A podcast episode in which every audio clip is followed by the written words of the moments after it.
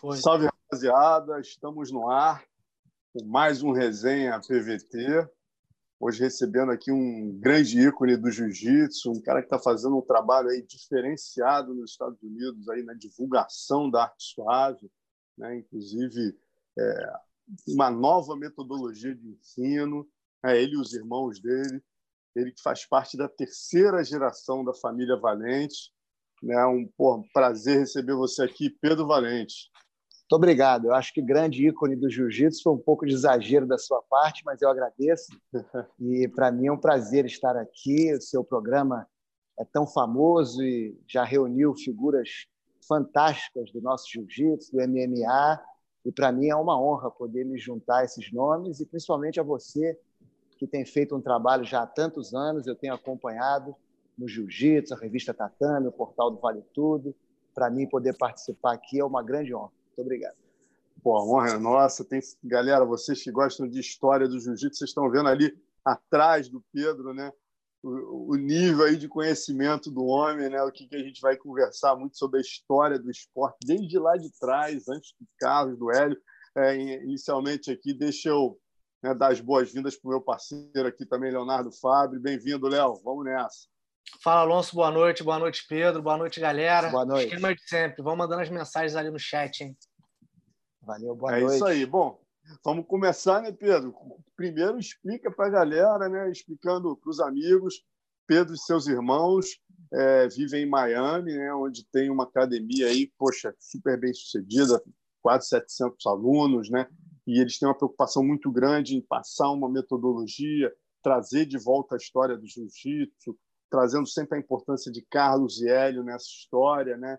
E o Pedro é um dos caras é, que teve a preocupação também de estudar a história. Ele teve acesso aos recortes do histórico museu lá do Hélio, do Rório, conseguiu ler tudo, um cara muito estudioso, que vai trazer para a gente uma visão importante. A gente tem acompanhado muitos historiadores, né? a gente trouxe o Elton Silva aqui há algumas semanas, né, que faz uma, na, na, minha opinião, dos caras que tem a visão mais equilibrada aí da história, mostra os dois lados, mas tem alguns outros historiadores que têm feito um belo trabalho também de estudo, né, como o Roberto Pedreira, que tem outras visões. A gente vai discutir aqui hoje né, com o Pedro um pouquinho, ele que teve acesso ao material do Hélio, do Carlos, coisa que eu acho que pouquíssimas pessoas tiveram esse privilégio.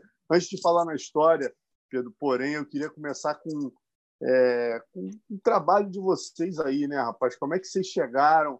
É, fala um pouquinho da história da família Valente, né? Você é a terceira geração, seu avô já começou a treinar né, com o mestre Carlos e o mestre Hélio. Conta isso para gente aí. É, tudo isso tem início é, no dia 27 de abril de 1953. Esse dia é um dia marcante na nossa família, porque foi o dia que meu avô levou meu pai para se matricular na Academia Grace, na Avenida Rio Branco, antiga Academia Grace, Academia Rio Branco, 151, 17 e 18 andares. Eu, pequeno, cheguei a treinar lá no 18 andar, foi onde eu iniciei a minha jornada. Essa academia é uma academia histórica, eu acho que foi a academia mais organizada de artes marciais que já existiu. E aquele momento que meu avô decidiu matricular o meu pai, ele não só teve um impacto enorme na vida do meu avô, na vida do meu pai, mas em gerações da nossa família. Né? E esse é o propósito do jiu-jitsu, essa é a maior finalidade do jiu-jitsu, a transformação. E essa história, na verdade, ela tem início antes. Meu avô teve um colega de faculdade de medicina que era japonês e havia treinado no Japão, era faixa preta, e, e mostrou alguns movimentos de jiu-jitsu, ou judô, como queira, naquela época eram sinônimos, para o meu avô. E aquilo já despertou o interesse do meu avô. E, então o meu avô ficou com aquilo na cabeça e na década, no início da década de 50, inscreveu meu pai para fazer judô na Academia Cordeiro, que era uma academia famosa que havia no Rio de Janeiro, em Copacabana, perto do meu pai morava em Copacabana com meu avô na época e tinham se mudado da Tijuca e ele começou a fazer jiu-jitsu na Academia do Cordeiro. Em 1951, pai e filho vão assistir a luta. Meu pai com 11 anos foram assistir a luta do Hélio Grace com o Kimura. no Maracanã.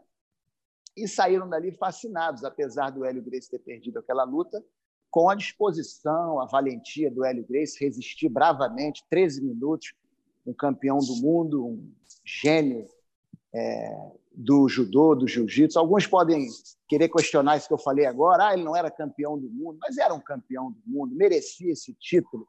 Até hoje, acho que juntamente com Yamasta e talvez mais um ou dois dentro do judô, ele é reconhecido como os maiores da história.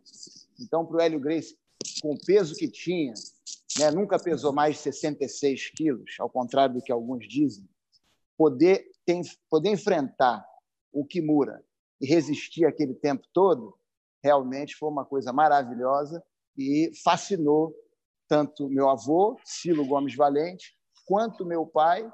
E os dois, então, saíram da Academia do Cordeiro, foram para a Academia da Avenida Rio Branco e ali começou a nossa jornada é, dentro do jiu-jitsu, que continua até hoje com muita, muita felicidade.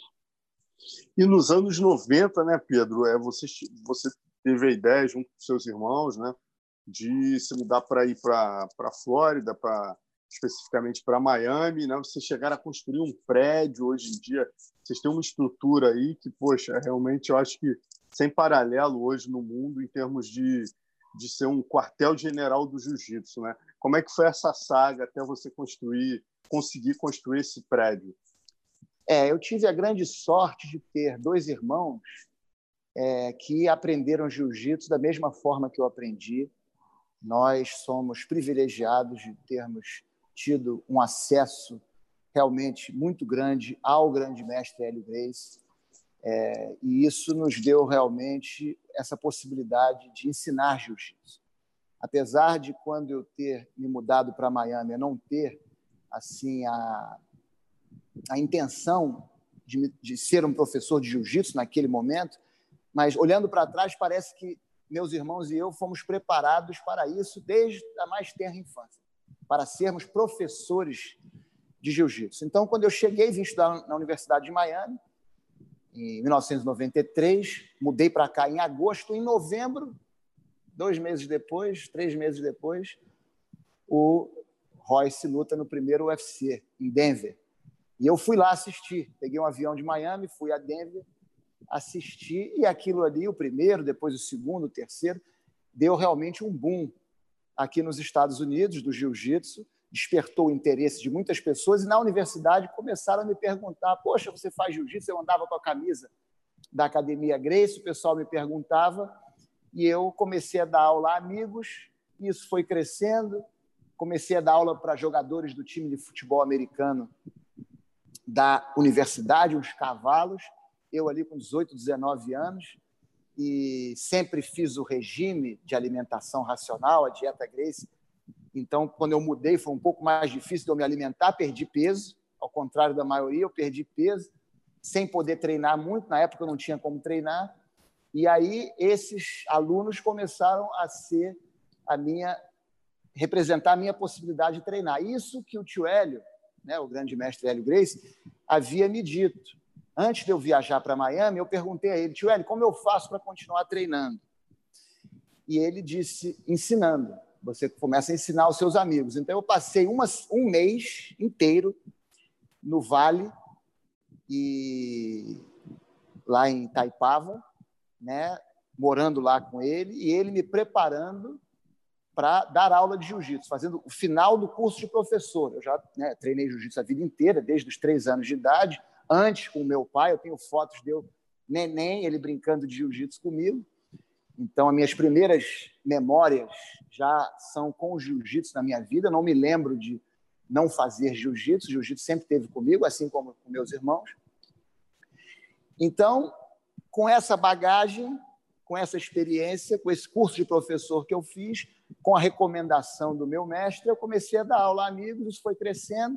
Já em 99, o Guilherme, que é o número dois, veio estudar numa universidade americana também em Miami, começou a me ajudar muito. Eu tinha o Jimmy também, que foi meu primeiro faixa preta, que também trabalhou comigo nessa época. Depois, em 2007, veio o Joaquim, e aí, com a ajuda dos três, realmente a academia ganhou um impulso muito forte um sucesso muito grande e em 2017 nós nos mudamos para esse edifício aqui, que foi a realização de um sonho e um sonho que se realizou através de muito trabalho. Né? Duas, duas coisas que nós aprendemos com nosso pai: não há vitória sem luta e nada vence o trabalho. Então, com esses dois lemas na nossa mente, desde o início nós nunca fugimos do trabalho. Estamos na academia o dia inteiro e essa era a visão do, do, grande mestre Hélio Grace. Ele às vezes brincava com meu pai, ria e falava: Tá vendo? Eles não seguiram a sua profissão, seguiram a minha. eles, não, eles não foram ser cirurgião como você, não foram ser médico, foram ser professores de jiu-jitsu. E a visão dele da profissão era essa, de nós termos essa possibilidade de passar o dia no tatame. E é o que nós fazemos hoje. Né? Nós vamos conversar depois, mas até nesse momento do coronavírus eu estou aqui de kimono. Por quê? Porque eu estava dando aula online. Então, mesmo com essa situação, nós seguimos dando aula. A nossa rotina é de estar no tatame, só domingo que não tem aula sempre. Às vezes tem também, mas de segunda a sábado, de manhã até de noite, o dia inteiro no tatame dando aula, porque nós acreditamos que não existe coisa melhor no mundo do que ficar no tatame treinando e dando aula de jiu-jitsu. Deixa eu só fazer uma pergunta aqui, Por que favor, é do, vai. do Hugo Não. Felipe. O Hugo Felipe botou assim: por que será que os valentes usam esses kimonos tão curtos? Fala, Hugo, obrigado pela pergunta. Essa é uma pergunta muito interessante. É, se você olhar aquela foto do grande mestre Hélio Gracie, que muitas academias levam na parede, você vai ver que o kimono dele também era curto. Então, esse kimono nada mais é do que é, uma cópia, vamos dizer assim, do kimono que era usado naquela época, do kimono que eu comecei a treinar. Você sabe que na academia da Avenida de Rio Branco eles forneciam é, os kimonos. Ninguém, os alunos não tinham kimono. E, e os kimonos eram assim, eram kimonos mais finos e kimonos realmente com a manga um pouco mais curta. E por que, que o kimono era assim? Exatamente para estar mais próximo de uma da roupa comum que a pessoa usa na rua. Como a finalidade era a defesa pessoal, então o kimono não tinha a finalidade da competição, mas sim a finalidade de replicar a, a, a vestimenta comum que, que, as pessoas usam é, no seu dia a dia. Pô, e, e, como é que vocês conseguem a produção disso, Pedro? Que bem, bem feita a pergunta do colega aí, é, mas vocês não têm na produção normal né, das, das empresas como a Coral, né, a, as principais fabricantes de kimono não fazem kimonos assim, né? É, até uma época houve, né? não com a manga mais curta assim, mas esses kimonos mais finos, eles chamavam de kimono de verão, né?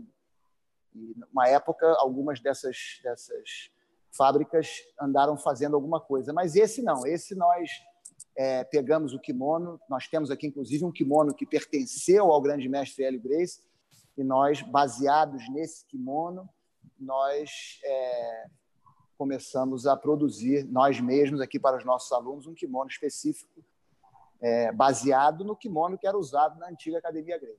Nós não inventamos nada. Esse é o kimono que era usado naquela época. Nós só mantivemos esse kimono, não saímos dessa linha.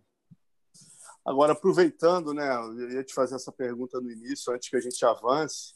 É, poxa, explica um pouquinho aí atrás esse museu, o verdadeiro museu que você tem aí atrás. Isso fica onde? Dentro da academia. Tem inclusive a estátua do mestre Hélio ali, que ficava, se eu não me engano, não sei se é uma réplica ou é a própria, né, que ficava no museu do Horion lá em Torrance, né? É, não, é. Só, só existem três. É, a original ficava na sala de estar da casa do, do nosso saudoso grande mestre Hélio Grace.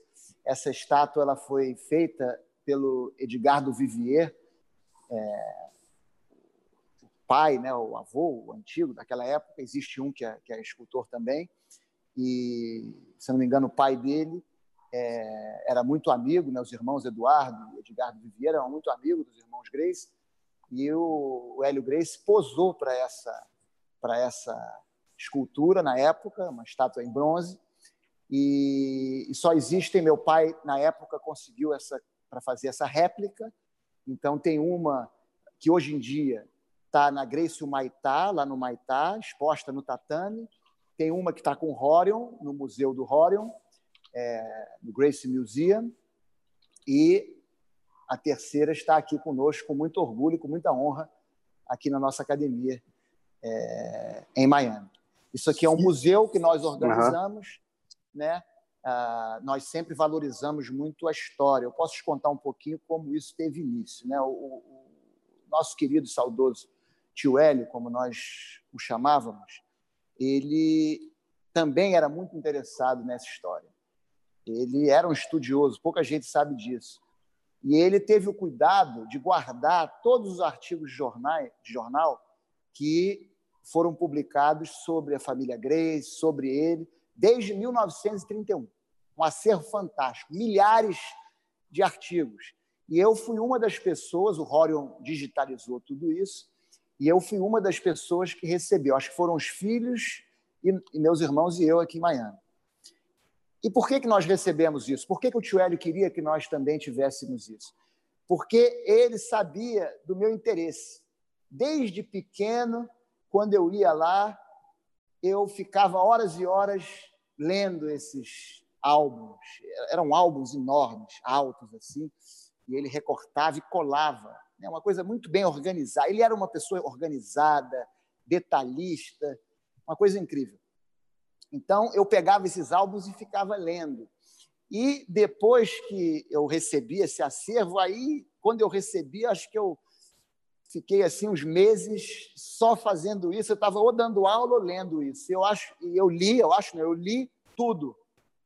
Eu não sei se há alguma outra pessoa que tenha lido todos esses artigos. Por que, que eu me senti nessa responsabilidade, né, com essa obrigação de ler tudo? Porque, primeiro, muito honrado deles terem me, me dado essa, essa, essas cópias né, desses artigos, número um. E número dois, porque o tio Hélio uma vez me disse o seguinte: eu guardei esses artigos, esses recortes, para que ninguém possa mudar a história no futuro. Quem quiser saber a história do jiu-jitsu verdadeira está aqui, porque eu guardei tanto os artigos a favor quanto os artigos contra, porque eles tinham a imprensa a favor e a imprensa do contra. Né? Às vezes, até alguns historiadores eles usam mais a imprensa do contra. Então, ele guardou as duas. É verdade, tem muitos artigos lá que criticam eles ferozmente, estão lá.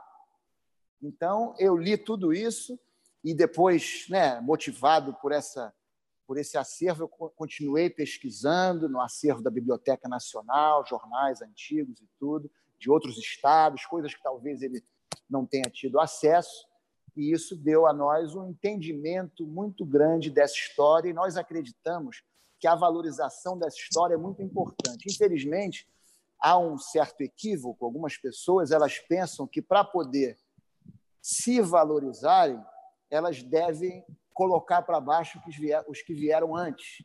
E é exatamente o contrário. Quanto mais nós levantamos os japoneses, nós mais nós levantamos Carlos e Hélio Grace. Quanto mais nós levantamos Carlos e Hélio Grace, mais nós levantamos os que vieram depois. Né? Fazer parte dessa história fantástica que é o jiu-jitsu, uma, uma, uma luta com uma história tão rica, tanto no Japão quanto no Ocidente, Quanto mais eu estudo isso, mais, mais eu fico fascinado e mais eu admiro esses dois brasileiros incríveis que são Carlos e Hélio Grace, que devem ser sempre enaltecidos e sem os quais nós não estaríamos aqui hoje. Quando eu digo nós, eu não digo somente os meus irmãos e eu aqui na Valente Brothers. Todos os praticantes de jiu-jitsu, todos aqueles que amam o jiu-jitsu. Eu considero uma grande ingratidão tentar apagar ou até diminuir o mérito desses dois grandes brasileiros. Eu vou além, né, Pedro? O MMA também, né? Ah, se não fossem, se não fossem esses dois, mais o Sem Horion, tendo ido para a América romper essa barreira, né? Sendo visto como um latininho, um latinozinho ali maluco que quer ensinar uma arte marcial pô, na era do Bruce Lee, o cara foi lá, quebrou barreiras, fritou hambúrguer, dormiu no chão, né? E levou o UFC a ser o que é, né? E obviamente sem tirar também o mérito de quem veio depois e continuou dando segmento, como o próprio Dana White, que é uma pessoa importantíssima é. nessa história. Né? o cara dúvida. que pegou ali a matéria-prima e transformou num produto acabado, mas, pô, é o que você falou, sem esses dois, a história do Conde Coma lá atrás não teria sido levado adiante. Mas vamos, é, eu queria começar com você até por isso. Vamos começar pelo nosso grande de coma, né? Quando a gente ouve a história da família, a primeira coisa que a gente ouve é o Mitsui Maeda Koma. E com esses historiadores, né, que começaram, são vários, né? Não estou falando são, aqui de um especificamente. E você, e você começou, eu estava me lembrando aqui de uma matéria que você fez na revista Tatame, com um historiador muito bacana, muito importante também, que eu até conheço e admiro o trabalho dele, ele tem uma linha do tempo muito bacana, que é o Fábio Kiel. Ele fez uma, uma, uma, umas, uns artigos, inclusive foram alguns, algumas edições da Tatame, contando a história do Conde Coma, acho que foi em 2010, se eu não me engano. O que eu fiz, na verdade, pode ter sido até depois que eu saí é, da, da, da Tatame. 2000, 2010? Fiz, já tinha é, saído? eu saí em 2010 né, e, ah, entendi. me associei ao PVT. Talvez tenha sido esse que o Fábio é. fez na Tatame, eu já não estava. O que eu fiz antes, lá em torno de 2002, foi com o Rio do Heros, que é um historiador que lá de Manaus e tal. Sei, já ouvi fez, falar também. É, fez um uma matéria com ele. Mas, mas vamos só seguindo aqui adiante, é, falando especificamente do Roberto Pedreira, né, que é um cara mais polêmico ali, que segue uma linha aí que questiona muito da história Grace. E a primeira coisa que ele traz à tona, né, qualquer um que for é, buscar as obras dele lá, no, lá na Amazon, Crazy e o, e o Choque, né, vou, é, uma das primeiras coisas que ele fala, que ele, são os, os dez mitos do Conde Coma, uma, um dos mitos que ele fala é que o Carlos não conheceu o Conde Coma. É ninguém é. melhor que você para trazer uma, uma outra versão sobre essa história, sobre esse argumento que ele, inclusive, trouxe nos livros dele. É, em primeiro lugar, eu admiro o trabalho do, do Roberto Pedreira, que na verdade é um pseudônimo, né? Esse não é o nome dele, né? mas ele realmente, se você olhar a bibliografia dos trabalhos dele, é fascinante. Você vê que ele embasa tudo com artigos de jornais da época, ele teve um trabalho realmente de pesquisa fantástico. E, e, eu devo dizer que, através dos livros dele, eu aprendi muito. Então, eu reconheço isso. Agora, esse trabalho de história, eu já deixo claro aqui que eu não sou um historiador, eu sou um apaixonado pela história, mas eu não sou um historiador. Mas esse trabalho de história ele tem uma coisa muito interessante, porque você tem duas coisas: tem os fatos e você tem as interpretações. Né? E esses trabalhos históricos eles são cheios de interpretação, inclusive o do Roberto Pedreira. Então, os fatos, eles são os fatos, mas às vezes a interpretação que é dada, ela é ela é passível de debate, vamos dizer assim. Os fatos são os fatos, mas as interpretações, elas aí são passíveis de debate. E, e muitas vezes eu lendo esses trabalhos com o conhecimento que eu tenho, coisas que eu realmente conheço, eu digo, pô, não foi bem assim, não, isso não está certo. E essa, esse exemplo que você está dando, eu realmente não me lembro dele ter dito isso, é, que o Carlos Grace não conheceu. Até eu acho que uma vez foram lançados uns mitos do que o Horion disse naquele Grace in Action e tal. Talvez esse seja um deles. Mas isso não, não é verdade. Né? Nós temos, inclusive, fontes primárias. É importante para saber, para entender o estudo da história, conhecer a diferença entre as fontes primárias, as fontes secundárias, as fontes terciárias. Nós temos fontes primárias. Uma é um artigo de jornal que saiu em 1922, lá no Pará, de uma demonstração de jiu-jitsu, aonde o Conde Coma esteve presente, e parte dessa demonstração seria uma apresentação, uma luta entre dois é, praticantes de jiu-jitsu, que na época foram apresentados como discípulos do Jacinto Ferro. Jacinto Ferro era um dos principais, se não o principal, aluno do Mitsui Maeda, do Conde Coma, inclusive uma figura importante lá em Belém do Pará. Ele também era ciclista, fazia alterofilismo, um cara à frente do tempo dele e muito famoso. E o Jacinto Ferro, ele nessa nessa jornada dele no jiu-jitsu, ele era professor na academia do Conde Coma, abaixo do Conde Coma, vamos dizer assim. Então, qualquer aluno do Jacinto Ferro também era aluno do Conde Coma. É igual um aluno vem treinar na minha academia, mas treina com outro professor, ele é meu aluno também. Né? Não há dúvida, era alguém que fizesse aula na academia da Avenida Rio Branco e treinasse com o João Alberto Barreto ou com o Hélio Vigio. ou com o Carson, ou com o Robson, esse, essa pessoa não poderia se considerar aluno do, do Carlos e do Hélio Grace? Sim, poderia. E, e vou além. Nessa demonstração, esse jornal dizia que o Conde Coma estava lá. Então, como é que ele não conhecia o Conde Coma? Aí já há uma prova de que um artigo de jornal que coloca o Carlos e o Conde Coma no mesmo local. Então, essa é uma. Qual é a outra fonte primária? Isso pouca gente sabe. É o Samuel Pinto. Quem é Samuel Pinto? O sogro do João Alberto Barreto, o pai da Dona Clara. Né? Ele era colega do, do, do Carlos Grace, lá em Belém do Pará, e treinava também com o Conde Coma. E ele disse: o Carlos Grace era aluno do Conde Coma e do Ferro. Né? Inclusive, o João Alberto fez uma entrevista com ele na década de 70, uma coluna que o João Alberto tinha no Jornal dos Esportes, e ele entrevistou o sogro, contando a história do jiu-jitsu, dá lá vários detalhes interessantes sobre o Conde Coma, e dizia que o Carlos Grace é, fazia aula com o Conde Coma. Então, temos aí duas fontes primárias. Em relação ao artigo que eu citei, tem uma coisinha interessante. Realmente, eles não dizem Carlos Grace, eles dizem Oscar Grace. Mas nós pesquisamos, e outros pesquisadores também, e não havia nenhum Oscar Grace naquela época em Belém do Pará, nenhum. Então, a dedução que nós podemos fazer é que o Oscar, né, Carlos Oscar, se você inverter, é quase a é. mesma coisa. Deve ter sido um erro na gráfica, até porque o Carlos Grace naquela época não era famoso. Eles perguntaram qual é seu nome, rapaz. E ele falou o nome dele, inverteram, se enganaram. Um erro que acontece até hoje, quanto mais naquela época. Então, não há dúvida que o Carlos Grace treinou com o Conde Coma, e eu acho impressionante como que o Carlos ele teve pouco acesso, quer dizer, pouco tempo.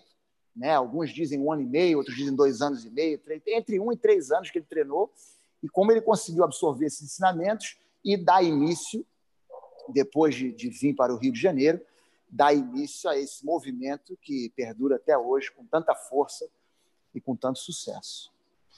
Inclusive, Alonso Pedro, o Fábio Kiel está aqui no chat.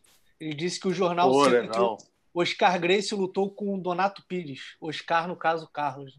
Exato. É, é, acho que eu disse isso. Foi uma luta de apresentação é. que eles fizeram é, nesse, é, nesse programa.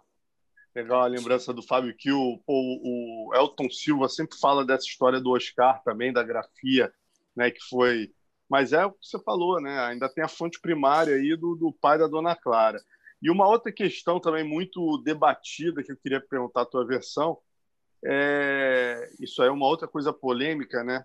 É o fato do Maeda, ele dava aula de judô jiu-jitsu. Como é que era a grafia da, da aula, do, do, do, que ele, o que, que ele ensinava em Belém do Pará em 1930, é, é. em 1917 lá. 18. Também é uma excelente pergunta e fico muito satisfeito com a oportunidade de poder aqui colocar a minha opinião, a minha contribuição. Eu sei que nem todos vão concordar comigo, mas eu gostaria de, aqui de colocar a minha opinião. Em primeiro lugar, muito se diz que o Conde Como ensinava judô, mas o Conde Como, por alguma razão, ele não está mais aqui para dizer, mas ele colocou o nome da academia dele de Academia de Jiu-Jitsu.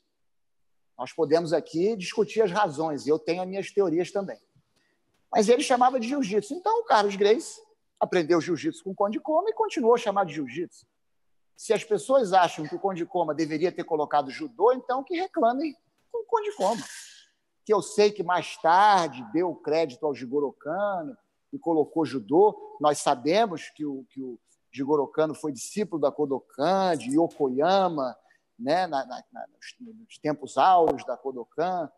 É, ele treinou lá e tudo, naquele início maravilhoso né, que ele viajou com Tomita para os Estados Unidos. Quando ele veio, né, muita gente diz que o, que o Maeda ele foi mandado pelo Jigoro Kano para difundir o jiu-jitsu. Mais ou menos. Ele veio como assistente. Né? O Tomita é que era a figura principal, um dos, dos guardiões, dos quatro guardiões da Kodokan, os primeiros discípulos ali mais importantes da Kodokan, Tomita, e o, o Conde Koma, o Mitsui Maeda, na época ainda não era Conde Koma, era Maeda, ele veio para ser o assistente do, do, do Tomita. E o casca grossa, porque o Maeda era um cara forte, um bom lutador, né? inclusive tem um livro do Yokoyama, um dos primeiros livros, dos primeiros trabalhos eu tenho aqui na nossa biblioteca, um dos primeiros trabalhos sobre judô aceitos e, e né, recomendados pelo próprio Jigoro Kano. Teve um do Arima, e Sumitomo Arima, e depois esse do Yokoyama. E nesse trabalho do, do, do Yokoyama, é... eu perdi agora o raciocínio. O que, que eu estava falando mesmo? É, você estava falando do, do Tomita, né? Que o Conde Como era o Caixa Grossa e o. Ah, sim, o... voltei. É. Lembrei. Então, nesse trabalho do Yokoyama, quando eles estão falando do, do benefício físico do jiu-jitsu, eles mostram uma foto do Maeda, na época Kosei Maeda, sem camisa, posando com, com a musculatura de frente e de costas, para mostrar como que o jiu-jitsu, o judô, desenvolvia o lado físico. Quem que eles escolheram de todos os lutadores que eles tinham lá na época, quer dizer, o maior físico era o do Conde Koma. Então, o Conde Koma veio para ajudar o Tomita e simplesmente e, e certamente para enfrentar qualquer parada, como aconteceu, que o Tomita, alguma situação que pudesse precisar ele lutar. Então, ele veio como assistente. Depois que o Tomita voltou para os Estados Unidos, quer dizer, para o Japão, ele ficou. E aí a história continuou, ele começou a lutar. E aí nós podemos fazer algumas deduções das razões pela qual ele passou a usar o nome de jiu-jitsu. Um, que é a mais aceita, é que o jiu-jitsu era o nome mais popular na época no Ocidente. O nome judô era uma nomenclatura nova e no Ocidente o, o nome jiu-jitsu era mais conhecido que chegou primeiro. Então, essa é uma razão. Para poder vender o peixe dele, era mais fácil dizer jiu-jitsu, porque as pessoas conheciam mais jiu-jitsu. Outra razão seria que ele deixou de seguir certos preceitos do Jigoro Kano, um deles sendo não lutar por dinheiro, ele fazia até algumas lutas combinadas, tudo isso o Jigoro Kano abominava, inclusive chamou isso uma vez de prostituição das artes marciais. Depois o Hélio, o Carlos e o Hélio Grace também tinham a mesma visão do Jigoro Kano contra as lutas combinadas. Existem muitos paralelos interessantes entre Jigoro Kano e Carlos e Hélio Grace. Então, essa seria a segunda razão, que ele não estava seguindo ali os ditames da Kodokan. E a terceira razão, que é uma dedução minha, aí é uma coisa, uma teoria minha que eu desenvolvi, é que o Conde Coma ele tinha como parceiro de viagem, parte da sua trupe, o Haku, né, que era o Ienish, Sadakazu Ienish, e alguns outros elementos que ele teve contato, né? na Europa tinha o Yuki, Utani, o Taro Miyake, que eram os lutadores de frente do jiu-jitsu no mundo, com maior sucesso. Eu citaria aí Yuki Utani, o Yenish, Miyake e Konde Koma, os quatro maiores, o Konde Koma talvez o maior, né? Mas esses quatro, desses quatro, o único que vinha da Kodokan era o Maeda. Os outros três não eram da Kodokan. Então, eles estavam enfrentando boxers, lutadores da luta livre, e aí a estratégia de luta é uma estratégia que leva mais a luta para o chão, que era o jiu-jitsu mais tradicional anterior a Kodokan. Então, talvez por ele estar tão envolvido com essas lutas e usando uma estratégia mais parecida com o jiu-jitsu tradicional do que com o judô da Kodokan, que já levava a luta um pouco mais para as quedas, o Jigoro Kano tinha uma visão de que para uma defesa, para defesa pessoal, você lutar muito no chão ou só no chão não era o ideal. Ele pensava já em oponentes múltiplos, então ele dizia: sim, o chão é importante, mas não pode ser só no chão. E aí, muitos historiadores podem me questionar: peraí, mas como é que o jiu-jitsu antes era mais no chão? Porque você sabe que há uma. Isso aí é uma coisa que eu faço aqui, uma defesa de Carlos e Hélio Grace, porque eles sempre insistiram nesse ponto e sempre foram combatidos, eles estavam sozinhos. E agora, com a minha pesquisa, eu posso é, dizer que eles estavam certos quando eles diziam que o jiu-jitsu original começava em pé e continuava no chão até alguém bater e que valorizava mais a luta de chão do que a luta em pé. Né? Eu tenho aqui um livro escrito pelo Uyenish na primeira década do século XX, quer dizer, antes do jiu-jitsu chegar no Brasil, e ele, aqui na página 15, diz o seguinte: essas são os diferentes segmentos do jiu-jitsu. Né? Primeiro, ele já coloca ali que o jiu-jitsu é uma coisa completa. Ele diz que tinha uma luta chamada Tori Oshimi, que eu imagino que sejam, sejam formas de competir, aonde era a luta mais no chão, o pessoal puxando para a guarda mesmo. Isso anterior a Kodokan. Hein? Né?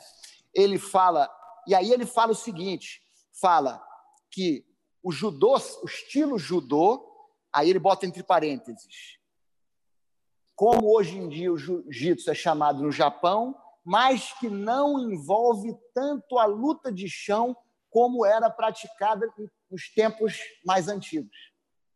Então está aqui o Ienishi dizendo, e o Ienishi não era da Kodokan, era da escola de Osaka. E o meu pai me disse que o, que o Carlos Grace falou para ele, o grande mestre Carlos Grace, disse a ele que em Osaka era onde se praticava o melhor chão do Japão. O Carlos Grace tinha escutado isso dos japoneses. Então, aqui está no livro da época dizendo isso, que o jiu-jitsu original, e eu tenho outros aqui no livro Game of Jiu-Jitsu, escrito pelo Tani e pelo Miyake, eu tenho aqui todos os, eu recortei aqui, dizendo exatamente isso, que, o, que, o, que a regra do jiu-jitsu, olha aqui, ó, esse aqui, Game of Jiu-Jitsu, Introduction to Groundwork, o que está escrito aqui? Ele diz que a luta continua até alguém bater, começa em pé, mas continua até alguém bater no chão. Então, as regras originais eram essas, depois começou a mudar. E claro que diferentes campeonatos deviam ter diferentes regras, e os campeonatos aconteciam desde o século XVII, século XVIII, no período Edo, já havia isso, essas lutas. Né? Então, os irmãos Grace, eles defendiam o jiu-jitsu na concepção que é exposta nesse livro do Tario Miyake e do Yuki Utani, que é exposta no livro do Ienishi, né? e que eles dizem o jiu-jitsu como era praticado antes do judô, antes da Kodokan. Então, se você pegar a filosofia da Kodokan, estratégia de luta, e pegar esse jiu-jitsu que eles dizem que é o anterior a Kodokan e perguntar qual parece mais com o jiu-jitsu de Carlos e Hélio Grace, é o jiu-jitsu original e não judô. Apesar de que nós devemos é, reverenciar Jigoro Kano, porque o Jigoro Kano ele apresenta dentro da organização do seu método, e aí também eu quero é, dizer que o Jigoro Kano não dizia que havia criado uma arte marcial nova, até por isso que ele colocou o nome judô, que é um nome que já existia. Perguntaram a ele uma vez, por que você não criou um nome novo? Ele disse, porque não seria justo, porque daria a impressão que, que, a minha, que o judô seria uma luta nova, e não é isso que eu quero. Eu quero só mostrar um, um método de ensino que organize, dentro de padrões científicos modernos, o, a pedagogia. E a coisa mais importante dele é o seguinte: eu não quero que seja só a parte competitiva. Eu não quero que seja isso exclusivamente. Eu quero que, que isso também exista, a luta competitiva, claro, o Randori, mas também a parte filosófica. E isso Carlos Grace né, sempre preconizou a filosofia do jiu-jitsu. E nós aprendemos muito através do nosso pai, que pouca gente sabe que o nosso pai tinha uma relação muito próxima com o grande mestre Carlos Grace, que sempre ia visitar meu pai lá na clínica dele, na Anitta Garibaldi, em Copacabana. É, levava frutas para o meu pai. Meu pai, quando o Carlos chegava, interrompia tudo, ele me contava, parava as consultas para receber o Carlos e ficavam horas conversando sobre filosofia, sobre alimentação, trocando ideias. Inclusive, o meu pai contratou a Geisa, filha do Carlos Grace, uma, uma cozinheira fantástica, uma especialista na culinária Grace, para trabalhar na clínica, na parte da alimentação dos pacientes. Então, é, o meu pai ele aprendeu muito sobre essa filosofia. O grande mestre Carlos Grace era um sábio, como meu pai dizia. É, outro dia, conversando com o Hillion, aqui em Miami, o Hillion me contou que o pai tinha um sótão lá na casa de Teresópolis, que ele se isolava lá, subia, se fechava lá, fazia ginástica e aí depois ficava lendo. Ele tinha uma biblioteca fantástica e passava o dia inteiro lendo. Então aí você vê a importância da leitura e nós nos inspiramos nisso para continuar fazendo esse trabalho de pesquisa, de leitura, cada vez aprendendo mais. Pô, parabéns aí, meu irmão. Maravilhoso esse teu trabalho e legal você se preocupar em buscar a bibliografia no Japão também, isso é importantíssimo, né? Trazendo aí um pouco da história para a gente. Agora, continuando nessa toada da história, Pedro, eu ia te perguntar uma outra questão que o, que o Elton Silva levantou, eu acho que Pedreira também tinha levantado já, o Elton trouxe no livro dele que ele lançou agora mês passado, é o fato de o jiu-jitsu ter chegado no Rio de Janeiro, se acreditava que o jiu-jitsu, né, chegou no Rio de Janeiro em 1925 com os Greys, mas segundo eles pesquisaram, né, o, o Sada Miyako chegou em 1908 e o Mário Aleixo em 1909, ambos já davam aula de jiu-jitsu aqui. Né? Sem dúvida. O que, que você pode falar? Sem dúvida. Desculpa te interromper, mas o é igual dizer, o Conde Como introduziu o jiu-jitsu no Brasil? Não. Houve Sada Miyako, como você citou, e nem sabemos com certeza se houve outros que vieram antes. Né? Miyako é o primeiro que se tem registro. O Mário Aleixo realmente teve uma academia, tem até, inclusive, fotografias no jornal da época dele, com os alunos dele de kimono. Mas não há dúvida de que é, quem impulsionou o movimento que persiste até hoje foram os irmãos Carlos e Hélio Grace, sem tirar o mérito desses outros que vieram antes. Figuras fantásticas, temos que citar Gel Omori, por exemplo, em São Paulo, fez um trabalho fantástico, inclusive fazendo lutas sem kimono, que poucos japoneses faziam na época, contra boxeadores, lutas de vale tudo. É, também fez algumas lutas de marmelada, né?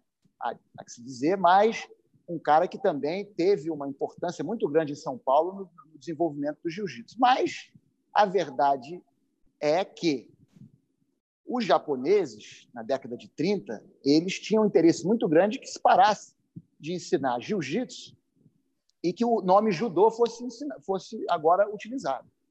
E no mundo inteiro isso foi feito. E os irmãos Carlos e Hélio Grace não aceitaram os ditames da Kodokan e mantiveram o jiu-jitsu. Então, a gente não pode afirmar com certeza, mas quem sabe, se não fosse o trabalho deles, esse jiu-jitsu teria desaparecido, porque todos aceitariam essa coisa do judô o novo caminho do judô, o caminho esportivo do judô, e esse jiu-jitsu teria se perdido. Mas isso, uma... É uma, isso, é uma, isso é uma dedução, não posso afirmar isso com certeza, mas o que eu posso afirmar sim é que Carlos e Hélio Grace, apesar de não terem sido os primeiros, claro que não, os irmãos Grace, Carlos Grace não foi o primeiro de maneira nenhuma, como ele poderia ter sido o primeiro se ele aprendeu com o pão de Como? E nem no, na região sudeste ele foi o primeiro, claro que não. O Gel Omar, inclusive, ajudou ele no início em São Paulo, ele fez apresentações com o Gel Omar e tal. Já havia né, jiu-jitsu. O Donato Pires dos Reis foi quem levou ele para dar aula para a polícia de Belo Horizonte, iniciando o Carlos na profissão de, de instrutor de jiu-jitsu. Né, essa é uma história também interessante, porque o Carlos Grace ele treinou jiu-jitsu lá em Belém do Pará, ainda jovem, e quando voltou para o Rio, parou de praticar parou de dar aula, já tinha aí outras profissões, outras atividades. Até que um dia, em 1928, ele cruza com Donato Pires dos Reis, coincidentemente aquele que aparecia no jornal lá em Belém do Pará, que fez a luta com ele, né, nessa apresentação do Conde Coma. E o Donato, que era fiscal do imposto de renda, o pai dele era um desembargador muito importante, e o Donato vira para ele e fala: Eu consegui um emprego para dar aula de jiu-jitsu para Polícia Especial em Belo Horizonte. Você não quer vir, vir comigo e ser meu assistente? O Carlos falou: Claro. E aí foi para Belo Horizonte, em 28, dar aula lá. O Donato foi transferido por causa da questão do imposto de renda e ele ficou dando aula. Em 29 foi para São Paulo, chegou a abrir uma academia, mas foi pouco tempo, fez as lutas lá com Gel Omori. Nisso, Jorge, vai morar com ele em São Paulo, ele passa a ser tutor do Jorge, o Jorge começa a treinar. E aí, só quando ele volta para o Rio, já aí 30, 1930, abre-se a Academia da Marquês de Abrantes. O, o, o, tem até os jornais na época fazendo a cobertura desse, dessa, dessa inauguração da academia. No dia 7 de setembro de 1930, é, você tem os artigos de jornal o Donato Filhos dos Reis inaugura a academia, ele era o professor titular e tinha o Carlos e o Jorge trabalhando com ele. O Carlos como professor, o Jorge como monitor. Assim eles foram apresentados. Depois, por alguma razão, eles se desentendem com o Donato, o Donato sai e eles ficam na academia. Nessa época, o Hélio Grace, que morava no clube de regatas do Botafogo, se muda para a academia, eles moravam lá nessa casa na Marquês de Abrantes, lá no bairro do Flamengo, no Rio de Janeiro, e aí começa o Hélio Grace, com 16 anos, a treinar jiu-jitsu, aprender jiu-jitsu, e a história aí a gente já conhece. O Hélio ele aprendeu com o Carlos, então. Ele começou a fazer jiu-jitsu com o Carlos Grace e o Jorge Grace. Sem dúvida. E os outros irmãos, né? O, é, essa relação do Carlos e do Hélio Grace é uma relação que inspirou meu pai a nos educar no sentido de sempre mantermos a harmonia entre os irmãos. Sucesso, você me perguntar qual é a razão do sucesso da Valente Brothers, é a união que eu tenho com o Guilherme e com o Joaquim. E essa união foi inspirada em Carlos e Hélio Grace. Meu pai disse que nunca conheceu irmãos tão unidos, tão companheiros, tão leais quanto Carlos e Hélio Grace. Então, claro que foi Carlos que ensinou a Hélio. Né? Como que Hélio aprenderia? Aprendeu vendo Carlos, vendo o irmão da aula, participando. Né? Ele, ele, eu perguntei a ele, na última vez que eu tive com ele, né, foi o dia de ação de graças, Thanksgiving aqui nos Estados Unidos, que é um feriado muito importante, e tem a ver com a gratidão, que era uma das virtudes mais importantes para o Hélio Grace. Então, eu peguei um avião Fui lá no Vale no dia é, em novembro de, de 2008, poucos meses antes dele nos deixar, e fui lá agradecer a ele por tudo que ele fez por mim. E nesse dia, a gente batendo um papo descontraído, ele ainda muito lúcido, impressionante, eu perguntei a ele, tio Hélio, como era a sua relação com o Carlos? Porque já se dizia dessa divisão, lado de Carlos, lado de Hélio. E ele falou, Pedrinho, o Carlos foi tudo para mim.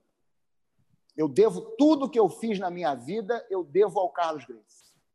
Ele não foi um irmão, ele foi um pai. Não havia nada que o Carlos Grace me pedisse que eu não fazia. Nada. O que ele me mandasse eu fazer, eu fazia de olhos fechados. De olhos fechados. Entendeu? Então a relação dos dois era uma relação maravilhosa. Então o, o Hélio Grace ele tinha essa gratidão. Ele aprendeu justiça através do Carlos, sem dúvida. Não há nenhuma dúvida disso. E deu sequência. E o Carlos Grace também reconhecia muito o trabalho do tio Hélio, entendeu? É, é, eles dois tinham esse reconhecimento muito grande. Eu tenho até aqui um, um recorte de jornal, eu vou ler para vocês aqui de, um, de uma Por matéria favor. que saiu no Globo, no dia 4 de outubro de 1949. O Carlos Grace reconhecendo o mérito do Hélio Grace em relação ao método de ensino. Palavras do Carlos Grace, abre aspas. Ele me. Aqui eu. Não. Abre aspas, não. Porque quem está dizendo aqui é o Henrique Pongetti, que foi quem escreveu, uma figura muito importante na época, Henrique Pongetti. Então, eu vou abrir aspas para o Henrique Pongetti, que está falando de uma conversa dele com o Carlos. Então, aqui ele está dizendo do Carlos. Ele me contou, quer dizer, Carlos me contou, que Hélio está dando novos rumos ao seu curso, aproveitando os fatores morais e psicológicos do jiu-jitsu. Homens atormentados pelos males da vida sedentária ou por sentimentos de inferioridade física recuperam a alegria da ação e voltam a encarar a vida sem valentias e sem covardias, serenamente. Jovens de sangue na gueira, temidos pela agressividade, aprendem com Hélio a ética da força, o código moral que rege o porte de armas musculares. Sua academia não é mais um ginásio comum. A experiência de longos anos fez-lhe ver a alma do homem lutando e sofrendo dentro do seu cárcere de músculos e sangue, do seu cárcere de músculos e sangue. Por onde anda o padre que vestiu o kimono japonês naquela manhã remota? Então, quer dizer, ele falando dos novos rumos que o Hélio já em 1949 dava ao curso dele, reconhecendo que Hélio Grace levava a coisa adiante, como os que vieram depois continuaram levando. Né? Então não há porquê, como eu disse antes, falar, colocar para baixo o anterior para poder enaltecer quem veio depois. Então essa relação dos dois era fantástica. O Hélio Grace se muda para a casa da Marquês do Abrantes, e já em setembro de 31, quer dizer, um ano depois, nós já temos recortes de jornais do, do Carlos, do Hélio Grace sendo apresentado junto com o Jorge como professores de jiu-jitsu, especialistas em jiu-jitsu, já fazendo demonstrações. Então, em um ano, ele já, de quando ele se mudou para casa, ele já começou a fazer apresentações e já se tornou esse gênio do jiu-jitsu. Né? O Hélio, meu pai considerava, e nós também, o Hélio Gracie era um gênio. E quanto mais eu estudo a teoria do jiu-jitsu, os princípios do jiu-jitsu, os japoneses eles fizeram um trabalho fantástico é, no final do século XIX, principalmente no início do século XX, com, com livros explicando a teoria por trás das técnicas do jiu-jitsu, o que leva o fraco a poder ganhar do forte. E quanto mais eu leio isso, mais eu vejo que Hélio Grace representava isso melhor do que ninguém. Era um verdadeiro gênio, que realmente era um representante nato desses princípios da luta japonesa, como ele mesmo chamava, né? luta japonesa. Muito bacana, Pedro. É, antes, eu queria entrar no assunto que o Elton levantou comigo na resenha sobre a influência da capoeira, mas antes disso, só corroborando com uma coisa que você falou agora há pouco, né? que os japoneses realmente tinham interesse em trazer talvez os Grace para o lado do judô, é o fato do próprio Elton ter botado no livro dele é, um recorte que parece que o Hélio Grace teria recebido a faixa preta de judô segundo grau em 1939, dada por membros da Kodokan e Jukendo. Você tem algum registro em relação a isso? Já ouviu falar nesse fato? Tenho, tenho sim. É, inclusive, uma foto famosa. Se você tiver o livro Grace Jiu-Jitsu, o livro é, do Hélio Grace, que ele deixou com as técnicas, dentro desse livro tem uma fotografia no início, né, na parte de introdução, na parte histórica, do Hélio Grace fazendo uma pose de kimono com uma ah, faixa preta. Está na quiser, mão. Se você quiser pegar aí, você vai ver essa foto. E nessa faixa tem os caracteres japoneses. Eu perguntei, inclusive, a um aluno japonês meu o que queria dizer, e está escrito é Hélio de um lado, Grace do outro. Então, ele ah. recebeu essa faixa preta das mãos da, da maior, ou se não uma das maiores autoridades do judô na época, Sumiaki Kotani, que veio ao Brasil em 1939 apresentar o judô, né, junto a Jukendo, como você disse, apresentar os campeonatos. O Tio Hélio, inclusive, me contou que ele participou desse campeonato, ficando em segundo lugar. Né, um campeonato seria amador. essa aqui, seria essa aqui, Pedro? Essa aí mesmo. E se você olhar de perto, você vai ver que tem as inscrições japonesas na faixa, tanto de um lado ah. quanto do outro. E aí você, o que está escrito é Hélio Grace, quer dizer, eles deram uma faixa para ele preta com a inscrição Hélio Grace. Muito legal. E isso muito orgulhou ele. Esse jornal aqui, se vocês podem ver aqui, que eu estou mostrando, ele é um jornal que diz o seguinte: isso foi quando a revista Reader's Digest, nos Estados Unidos, fez uma reportagem dizendo que um campeão de, de boxe americano havia nocauteado no Japão um campeão de jiu-jitsu. Então, isso foi um grande rebuliço no mundo inteiro e, e o Hélio Grace decidiu responder, desafiando cinco boxeadores para lutar com eles na mesma noite para provar a superioridade do jiu-jitsu. E quando ele iniciou isso, inclusive desafiou o campeão do mundo, Joe Louis. Mas olha aqui como é que ele apresentou a situação. Né? Isso no jornal da época, dizendo o seguinte: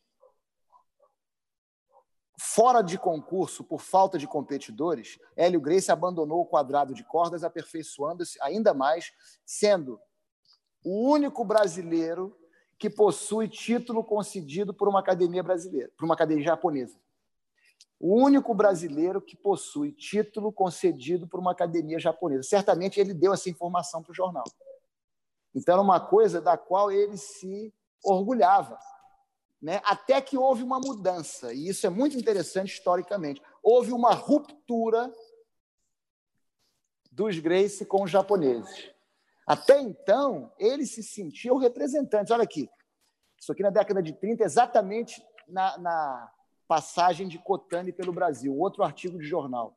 Agora eu vou abrir aspas para o Hélio Grace. Vou abrir aspas, palavras dele.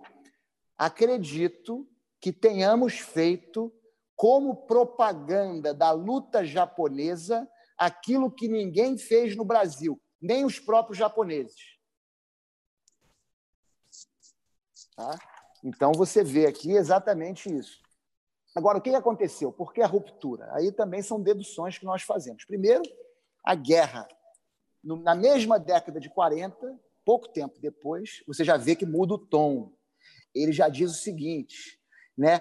Se houve aquela reação de nossa parte, o desafio só se prestou a um papel: lembrar aos amigos norte-americanos que o jiu-jitsu não é privilégio no Japão, que no Brasil existem adeptos conscientes desse esporte e que esses adeptos estão dispostos a provar que o boxe não dispõe dos inúmeros recursos técnicos do jiu-jitsu. Quer dizer, o que ele está dizendo aqui? Porque, na época, o que estava acontecendo? A Segunda Guerra Mundial. Então, o Japão ficou do lado dos nazistas. Então, houve ali uma necessidade de desassociar um pouco, eles sentiram isso, a atividade deles dos japoneses. Então, espera aí, jiu-jitsu não é exclusividade do japonês, nós estamos aqui também para provar a eficiência do jiu-jitsu, somos brasileiros. Qualquer um, até os americanos, se aprenderem na época, podem ser bons de jiu-jitsu. Então, é, você vê que houve essa ruptura. E a outra ruptura é o seguinte: eles acreditavam que o judô, que foi. Aí eu não estou mais falando do judô do Jigoro Kano, porque isso é que gera grande confusão. Ah, o judô. Os gregos aprenderam judô do Conde Koma. Espera, espera um pouquinho. Que judô? O judô de hoje? O judô que o Kimura praticava? Ou o judô do Yokoyama e do Maeda de 1900, da virada do século XIX e século XX? Porque são coisas completamente diferentes. Mesmo nós falando de jiu-jitsu, qual é o jiu-jitsu? É o jiu-jitsu que, que, praticado pelos Grace na década de 30, na década de 50, os novos rumos, como o Carlos Grace se referiu ao que o Hélio estava fazendo, ou que é ensinado hoje em dia? Claro que tudo é jiu-jitsu, inclusive o judô é jiu-jitsu. São expressões diferentes do jiu-jitsu, com finalidades diferentes muitas vezes, mas o que os irmãos Grace sentiam naquela época, Carlos e Hélio, é que o judô apresentado pelos japoneses naquela ocasião era um, um jiu-jitsu capenga, palavras deles, um jiu-jitsu limitado, né? E aqui é muito interessante você ver como que eles descreviam o jiu-jitsu deles, o jiu-jitsu Grace, né? Olha aqui, eu vou ler aqui de um artigo de jornal da época, dizendo o seguinte: vamos agora exemplificar quando os japoneses sentiram que o jiu-jitsu dos Grace, isto é, o jiu-jitsu completo, estava tomando muito impulso, então eles consideravam que o jiu-jitsu Grace nada mais era do que o jiu-jitsu completo. Agora, com um método de ensino, uma adaptação, né? e aí entra a genialidade do Hélio Grace, para poder adaptar o jiu-jitsu para qualquer um pudesse aprender. E aí, esse era o grande mérito, na minha opinião, do Hélio Grace. Ele, como professor, e esse método de ensino que ele desenvolve, que hoje em dia, se uma senhora de 75 anos chegar aqui na academia e falar, eu gostaria de aprender a me defender, eu tenho condições de ensinar ela, através de aulas individuais, ela vai aprender e vai melhorar as condições dela. Ah, ela vai ganhar do homem, não, não se trata disso. Ela vai, daqui a 40 aulas, está muito melhor fisicamente, mentalmente, do que quando ela começou. E isso eu devo ao Hélio Grace, que me ensinou a fazer isso. Me ensinou esse programa, esse método de jiu-jitsu. Né, nós que temos o diploma de professor dele, que ele deu poucos na vida dele, nós aprendemos com ele esse, essa metodologia.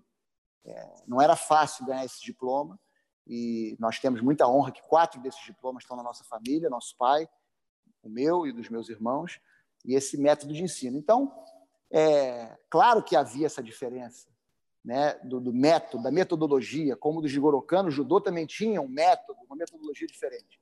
Mas tudo é uma, todos estão expressos, na minha opinião, humildemente eu coloco a minha opinião aqui para os amigos, são todas expressões do jiu-jitsu. Maravilha. Uma outra coisa que eu queria colocar em termos de evolução, né? A gente falando jiu-jitsu, o vale tudo, é uma questão que o Elton me chamou a atenção e eu ia abordar contigo também, é com relação à, à curiosa influência da capoeira na própria evolução do jiu-jitsu, né? A gente a gente fala, não, o jiu-jitsu você pegar é 100% o que era praticado no judô de Kosen, lá no, no, no próprio jiu-jitsu japonês, todas as posições são iguais. Ah, na verdade, o esporte também evolui. Existem outras posições que foram adaptadas no decorrer de todo esse processo evolutivo, né? E eu achei curiosa essa, essa influência da capoeira, que a gente até conversou uma ligação telefônica, né? entre outras coisas, o Elton coloca o pisão e a levantada técnica, que é. seriam influência direta da capoeira brasileira. É isso que eu ia te perguntar, inclusive, você já falou. Eu ia te perguntar qual é o golpe traumático clássico do jiu-jitsu. Né? O, o, golpe primeiro golpe traumático que nós pensamos é o pisão. E aí eu ia te perguntar de onde vem esse nome pisão? Da capoeira. Né? Então, muitas pessoas é, não sabem que a questão que em inglês chama de cross-training, né, de você manter a sua mente aberta para aprender o que funciona, seja lá de onde vem, isso é inerente ao jiu-jitsu. Por exemplo, Jigoro Kano, ele coloca o kataguruma no, é, no livro dele, no judô, ele aprendeu, ele mesmo admite, de um livro de luta livre. Em inglês se chama o Fireman's Carry, né? quando você entra com o braço embaixo da perna e levanta o cara por cima do, do ombro. Então, sempre isso foi inerente ao jiu-jitsu, essa que o jiu-jitsu ele não é somente um grupo de técnicas. Eu diria que ele não é um grupo de técnicas. O jiu-jitsu ele é uma coleção de princípios. Né? Você entendendo o significado do ju, do caractere ju, você vai entender esse princípio de você ceder para vencer.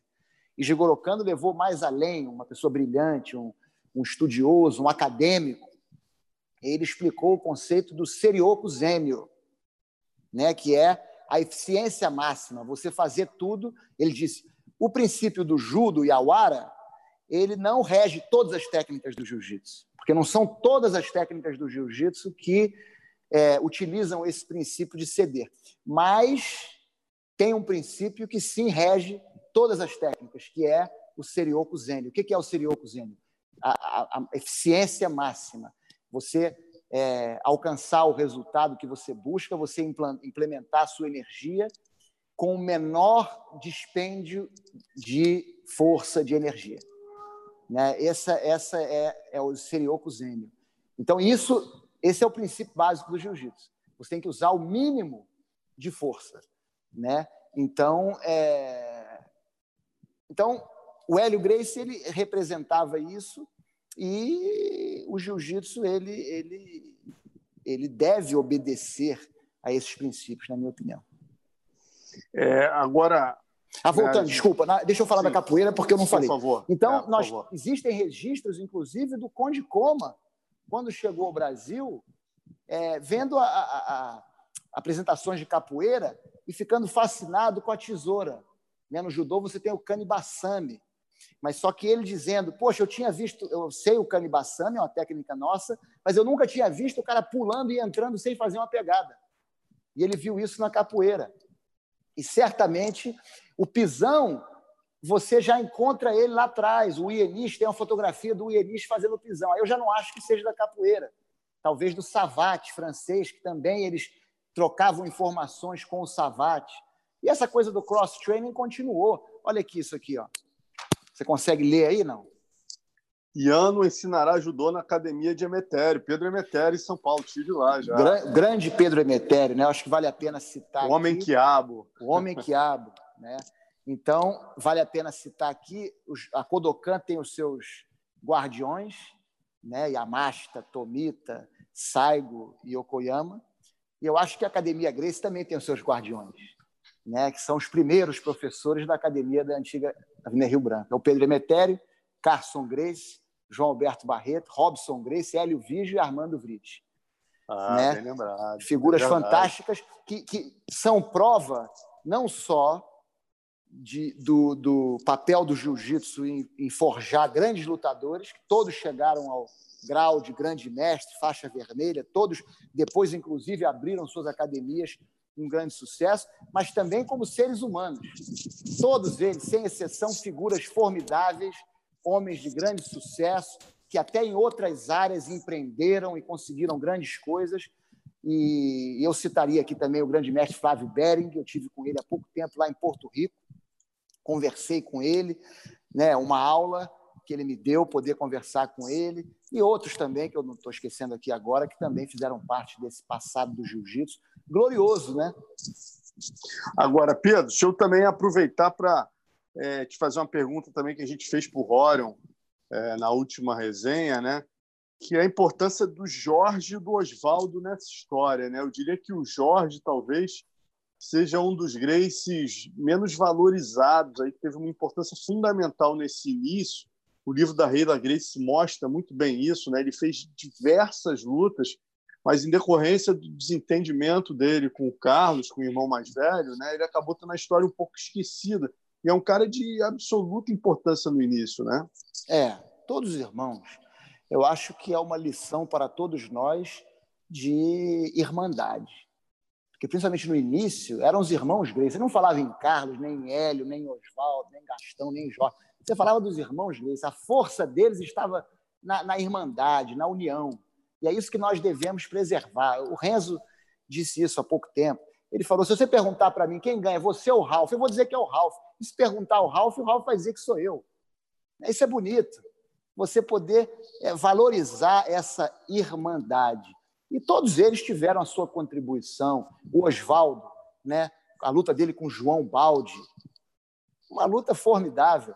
Uma luta de um cara que lutou, não sei qual era a diferença de peso, acho que era 100 quilos a diferença de peso. Eu acho que era, o Oswaldo era pequenininho, talvez o menor deles, pesando 60 quilos, e o João Baldi 160 quilos. E ele deu um amassapão no João Baldi em pé. Era um lutador de luta livre, já mais pesadão, mas muito forte. E o Oswaldo ganhou dele, com uma diferença brutal, talvez a maior diferença de peso da história, talvez.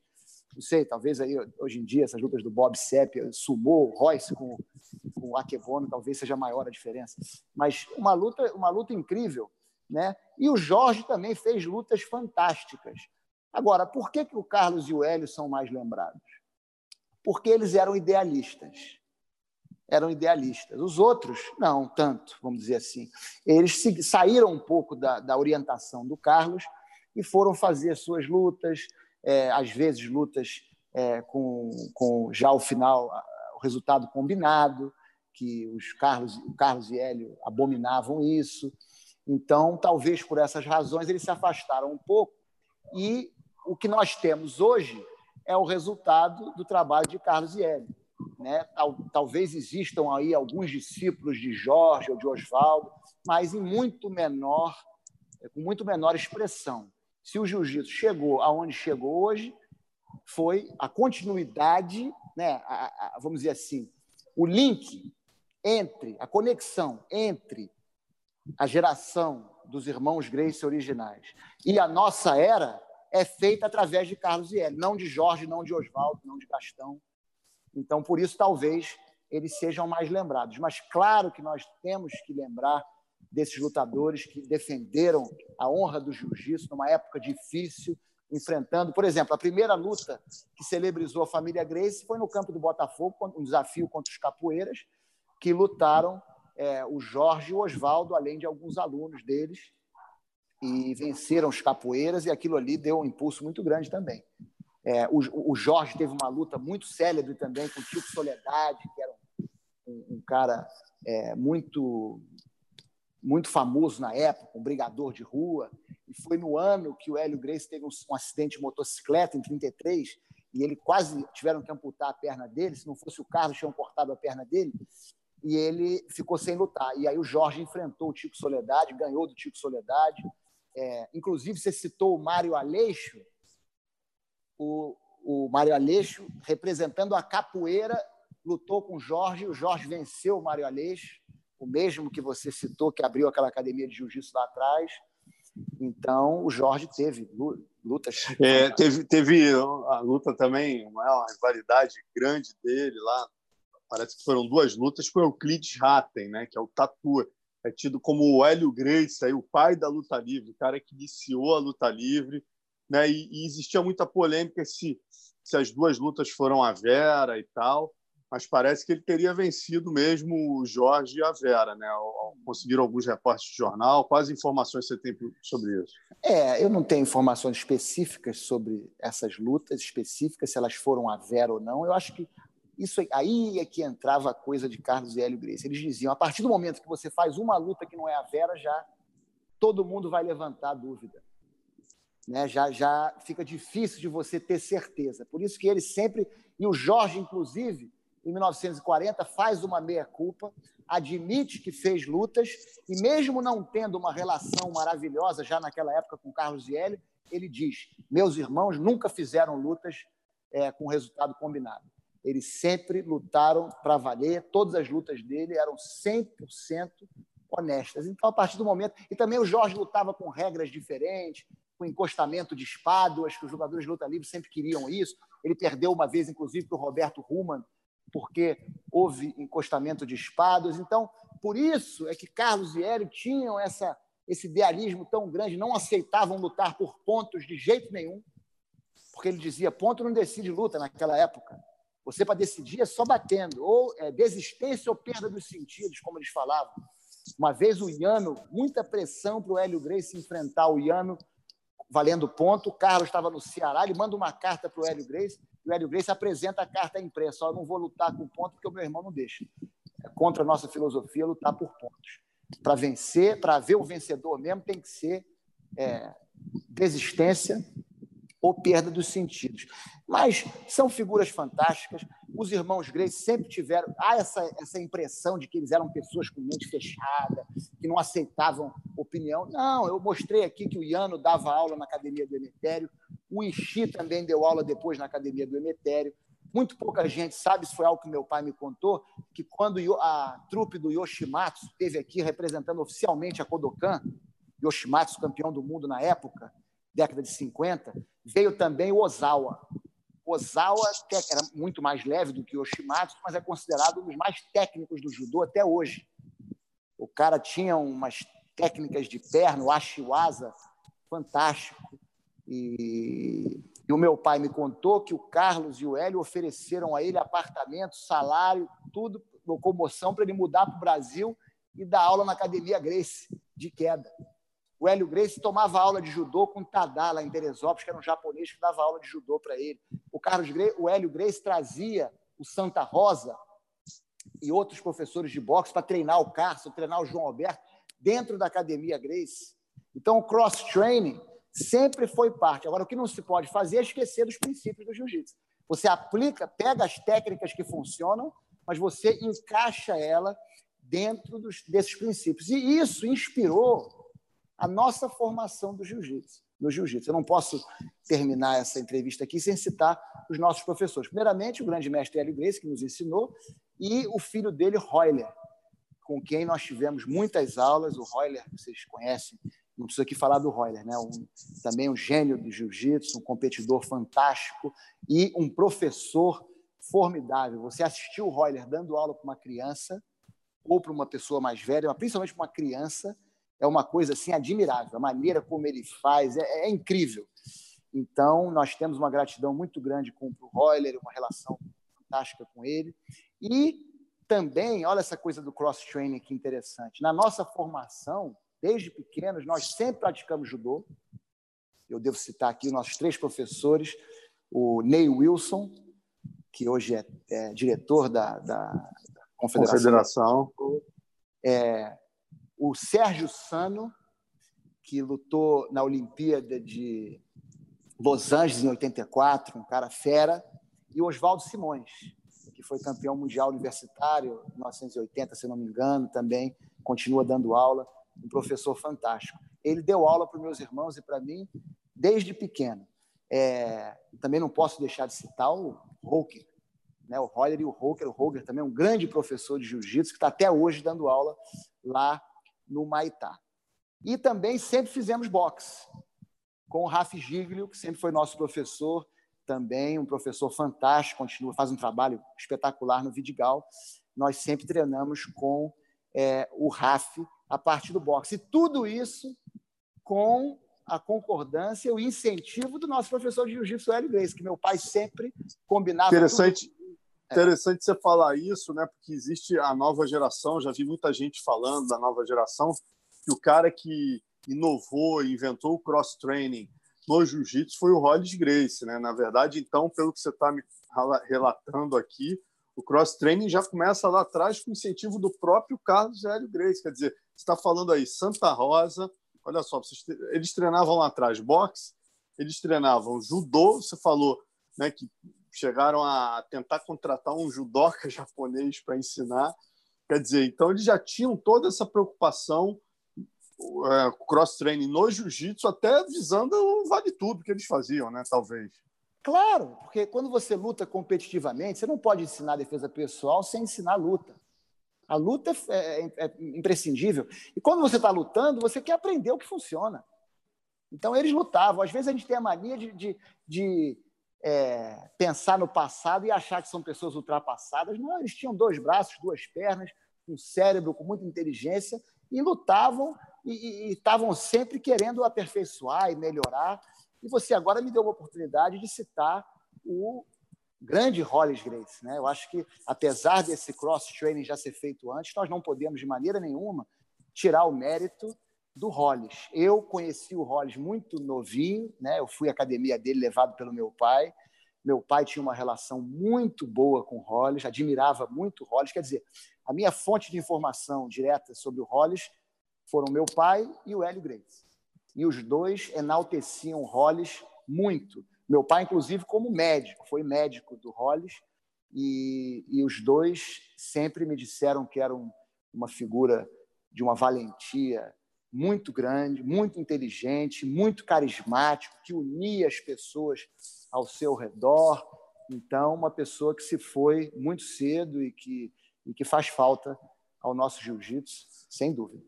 É, e de maneira alguma tirando o mérito dele, né? Eu falei do cross-training, quer claro, dizer, lá claro. atrás o, o, o Hélio é, já fazia o boxe e o judô, mas o Rollins ele teve sim o mérito de buscar no wrestling, de buscar no sambo, né? enriquecer ainda mais, a, entre aspas, o jiu-jitsu, a técnica de vale tudo da família e do, do, dos próximos discípulos. Né? Ele também continuou praticando cross-training, ele só não foi o primeiro a fazê-lo.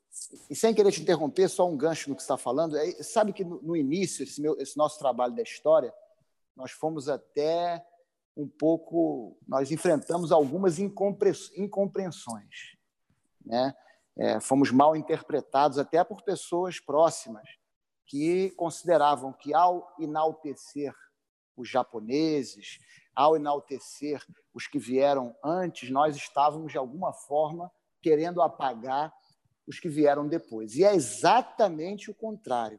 Quem está por dentro do que está acontecendo com a história do jiu-jitsu hoje em dia sabe muito bem que quando as pessoas dizem algumas coisas que não são precisas historicamente, isso acaba denigrindo aqueles que foram tão importantes e que vieram antes de nós. Todo esse trabalho que nós fazemos é exatamente para não deixar que pessoas que, que aqui nos Estados Unidos chamam de haters, né?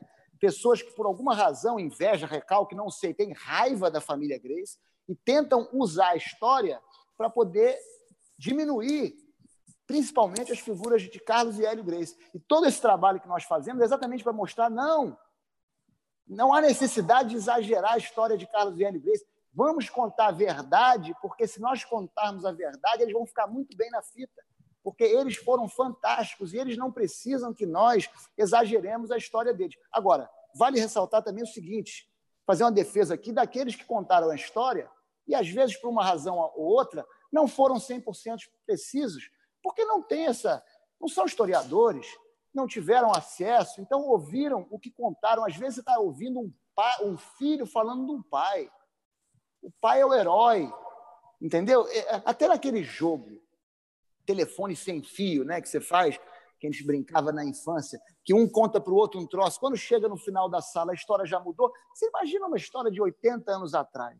É natural que datas sejam faladas de uma maneira, às vezes, um pouco equivocada, que o peso dos lutadores, a diferença de peso, às vezes, aumente um pouco.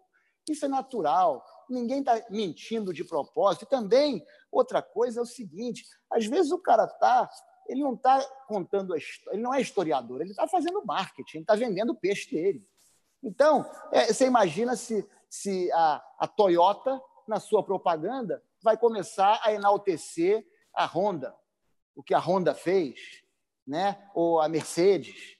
Não, cada um vai, vai, vai, focar no seu. Aí você vai falar, não, mas vocês estão esquecendo dos outros. Não, os historiadores que falem dos outros, ninguém está fazendo isso de propósito, ninguém está deixando o Jorge de lado de propósito, não há nenhuma malícia nisso. Vamos contar a história do Jorge, vamos contar a história do Oswaldo, vamos contar o Gastão, que não foi um lutador, mas foi um grande professor em São Paulo. Vamos falar de Emetério, vamos falar de João Alberto, né? vamos falar de Hélio Vigio, Armando Vrit, vamos falar do Robson Grace e tantas outras figuras importantes do jiu-jitsu. Mas, às vezes, a maneira como a história foi contada foi mais dentro de uma estratégia de promoção do jiu-jitsu. Quando eu falo marketing, eu não falo de uma forma pejorativa, não. Falo de uma forma positiva. As pessoas tentando promover o jiu-jitsu e aí agora vão ser criticados porque erraram uma data. Não, vamos corrigir. Sou a favor de corrigir, de colocar os pingos nos is e cruzar os T's, mas sem criticar, sem falar mal. Ninguém fez isso de propósito. Eu não vejo malícia em nada disso. É, no final da história, né? Ah, é o que a Reila falou muito bem no livro dela. Mude, mude uma vírgula aqui, um ponto ali, mas no final da história ninguém nunca vai poder negar que essa semente do Conde Coma foi plantada no mundo inteiro e só germinou no Brasil, em Belém do Pará, graças a Carlos Hélio. Isso é um fato inegável. Por mais haters que sejam, né? que tem historiadores de má fé, o termo é exatamente esse, quer dizer, o cara, quando é historiador, na minha visão, ou jornalista, ele tem que partir de um princípio da imparcialidade. Ele não pode isso. começar com ódio de ninguém, ele não pode ter uma bandeira na mão. Por isso que eu respeito o Elton, e respeito alguns outros, e acho que outros passam dos limites, porque os caras têm raiva da família e, tem, e, e escrevem a história né, com ranço, com ódio, com, com reducionismo, com, com, uma coisa de querer diminuir a história dos dois caras que, se não fossem ele, goste ou não deles, é, é, tem defeitos como qualquer ser humano, não tem dúvida que sim, né, o seu Carlos, o seu Hélio fizeram coisas erradas, devem ter feito muitas, como, como nós, nós, todos. Lógico, agora, você negar esses caras, né, a, o, o, ponto histórico da gente estar tá aqui falando disso por causa deles, isso aí é inegável. Né? E eu acho que todo brasileiro não pode ter vergonha disso. Porque se não fossem eles, talvez o judô, o Nakai, certamente não teria né, vindo aqui buscar o, o jiu-jitsu de volta. Hoje o japonês faz jiu-jitsu graças a exatamente aos dois. A gente fala hoje de MMA, né? É exatamente graças aos dois. Eu até queria entrar nessa história também, né? Não te interrompendo já, aproveitando o gancho, que uma das coisas que foram descobertas, né? Eu vi algumas teorias é que o vale tudo já era praticado nos Estados Unidos muito antes do Brasil. Aí você que é um cara que está estudando a história, tem mais elementos para falar sobre isso, gostaria que você também desse seu depoimento sobre esse, sobre esse assunto. É, em primeiro lugar, é importante a gente. É... Estão me ouvindo bem o áudio aí? Perfeitamente, está tá. ótimo. Em primeiro lugar, é importante a gente é, determinar o que significa vale tudo. Né? Vale tudo, vale tudo mesmo? Ou vale tudo se você coloca a regra que não vale botar o dedo no olho, ainda é vale tudo? Se você diz que não vale soco de mão fechada, ainda é vale tudo? Então, isso é importante a gente colocar antes de eu dar minha resposta, porque senão podem questionar, não, mas isso não foi vale tudo. Mas vamos dizer que luta de, de, de grappling, né, de luta com golpes traumáticos. Isso aí a gente poderia denominar como vale tudo, ou você acha o MMA é um vale tudo? O que, que você acha? Uh, não. é o vale é o vale é uma é o vale tudo repaginado, né? Seria As lutas que o Royce fez as lutas que o Royce fez no, no primeiro UFC são vale tudo? São, são, com são. certeza. O MMA é um vale tudo. O MMA é um vale tudo. O MMA eu acho vale tudo. Na minha leitura, né? É. Você, é. é você tem algumas regras mínimas, né? Que o Dana White colocou para digamos, apresentar o produto para o mundo, mas é, é. praticamente tudo. Mas, por favor. Mas é interessante isso, porque a gente olhar o Royce, quando lutou com aqueles lutadores, né, o trabalho fantástico, a gente não pode deixar de citar o papel do Royce naquelas lutas que ele fez no, no início do UFC, né, com pouquíssimas regras. Né? Aí a gente tem que falar também de Murilo Bustamante, dos irmãos Nogueira, que também fizeram. Né, eu penso naquela luta. Para mim, uma das lutas mais, juntamente com Royce contra o Sever, uma das lutas mais representativas do nosso jiu-jitsu é o Murilo Bustamante com Tom Erickson. Também citar o Rickson com o Zulu, claro. Rickson Fábio Gurgel, Fábio Gurgel, Fábio Gurgel contra o Marquer, perfeito. Como que esses caras conseguiram resistir, né? O Murilo, o Fábio, resistir a esses gigantes, lutadores da luta livre, numa época que já nem já conheciam o jiu-jitsu. Né? Eu lembro que o Carson, depois da luta do Murilo com o Tom Erickson, saiu chateado porque o Murilo não tinha finalizado ele, dizendo ah, a gente não pode mais ter essas lutas sem divisão de peso. Eu achei que ali ele não fez a leitura que ele poderia ter feito daquela luta. Aquela luta é uma das lutas mais incríveis que eu já vi. Um cara do tamanho do Murilo conseguir resistir quase 40 minutos a um nível olímpico de wrestling, Tom Erickson, pesando 100 libras, né, 40 quilos a mais. a mais. E ele, ele, Eu estava lá. Ele se defendeu, é. quer dizer, o jiu-jitsu, o propósito do jiu-jitsu não é você ganhar, é você não perder. Como dizia o Hélio Grace, é você sobreviver. E ele sobreviveu. Né? Então, o Fábio Burgel foi até o final com, com, com, com o Marquer.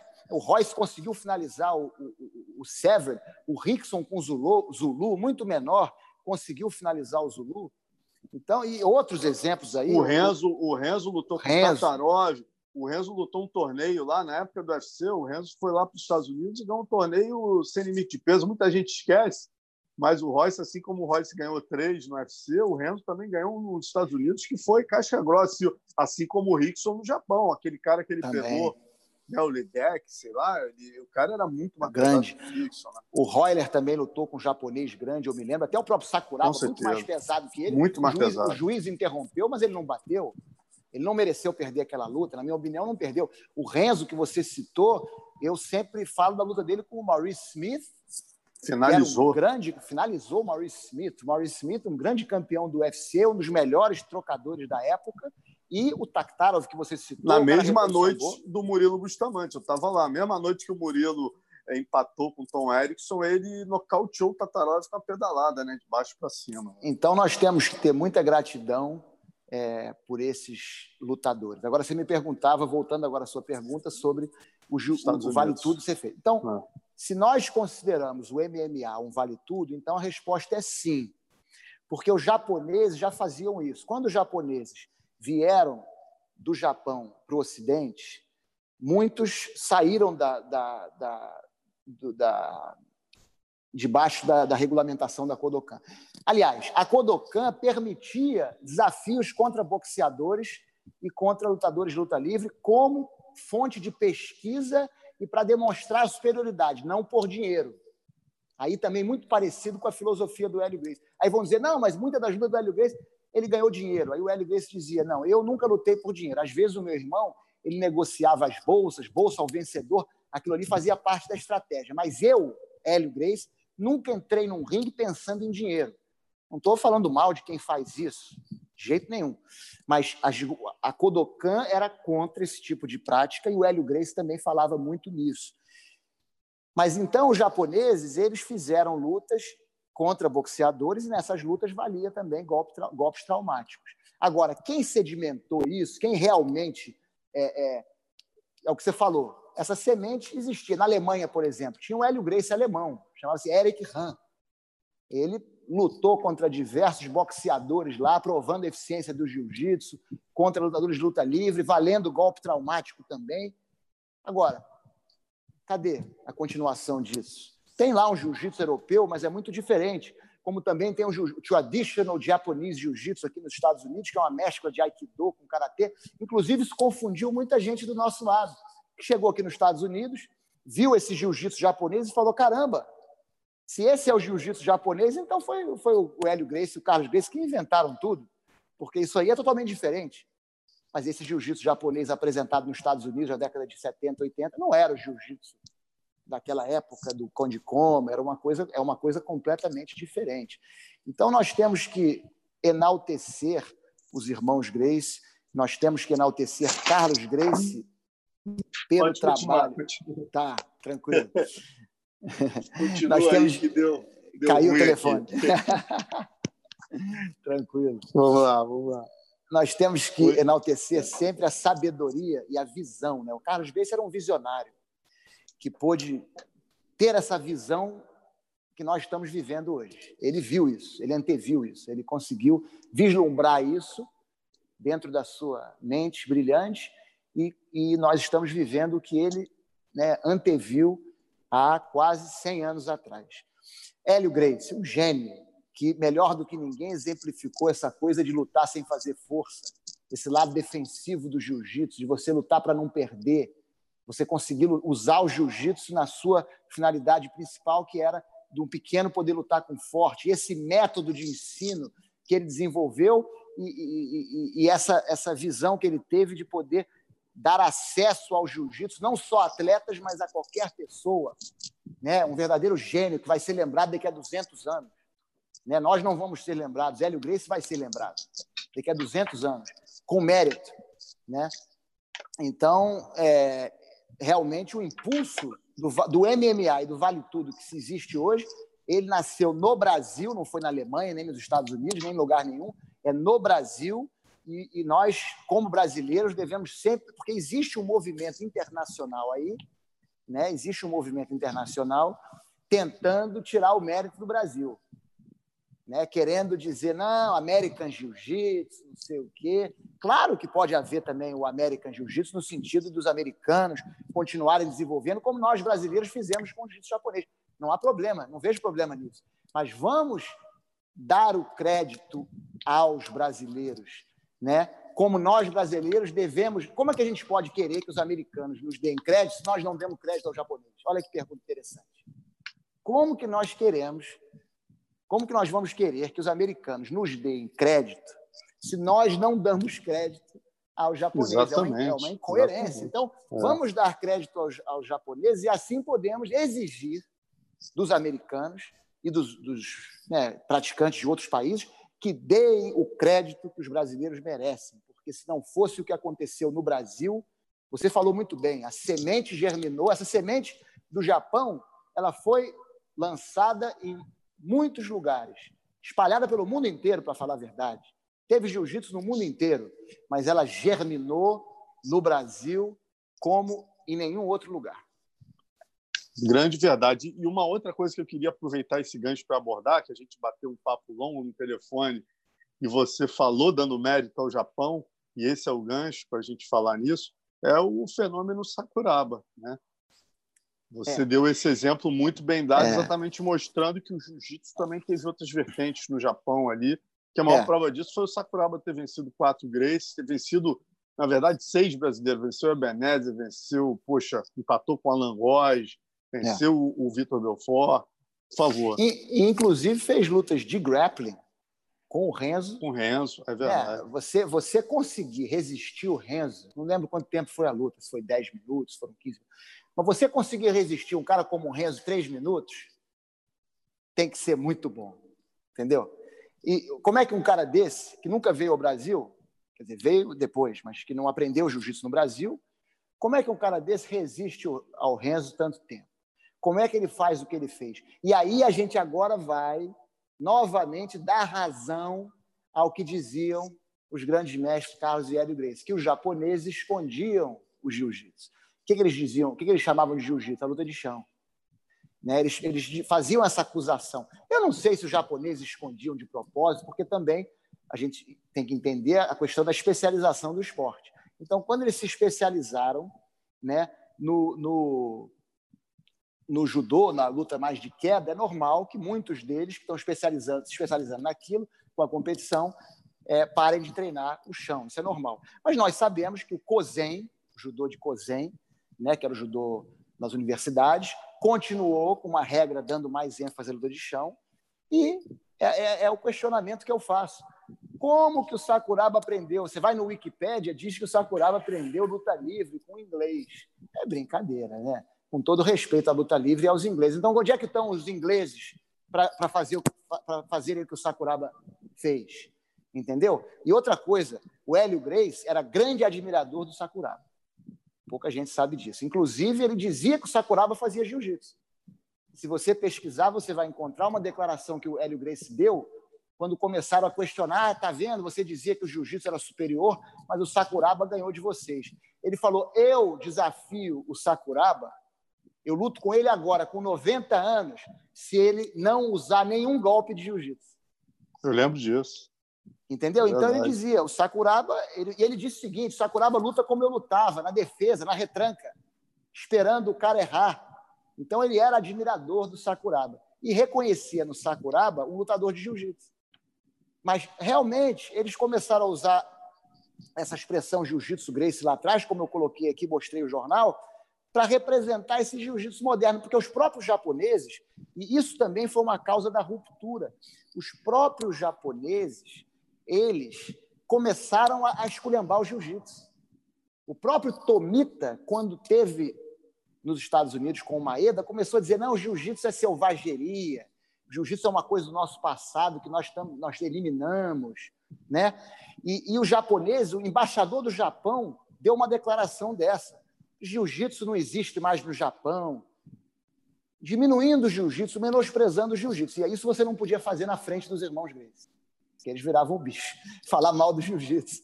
Eles eram defensores do jiu-jitsu. Então aí isso causou essa ruptura e eles consideravam o jiu-jitsu deles, jiu-jitsu Grace, o jiu-jitsu completo. E como os japoneses abandonaram, né, já não falavam disso, eles tomaram conta disso e né, se tornaram, vamos dizer assim, os pais da criança, né, adotaram o jiu-jitsu, que já não era mais é, é, enaltecido pelos japoneses, e levaram adiante. Continuaram o trabalho dos japoneses que vieram antes, de maneira brilhante, diga-se por sinal. É claro que hoje em dia você tem diferentes expressões do jiu-jitsu.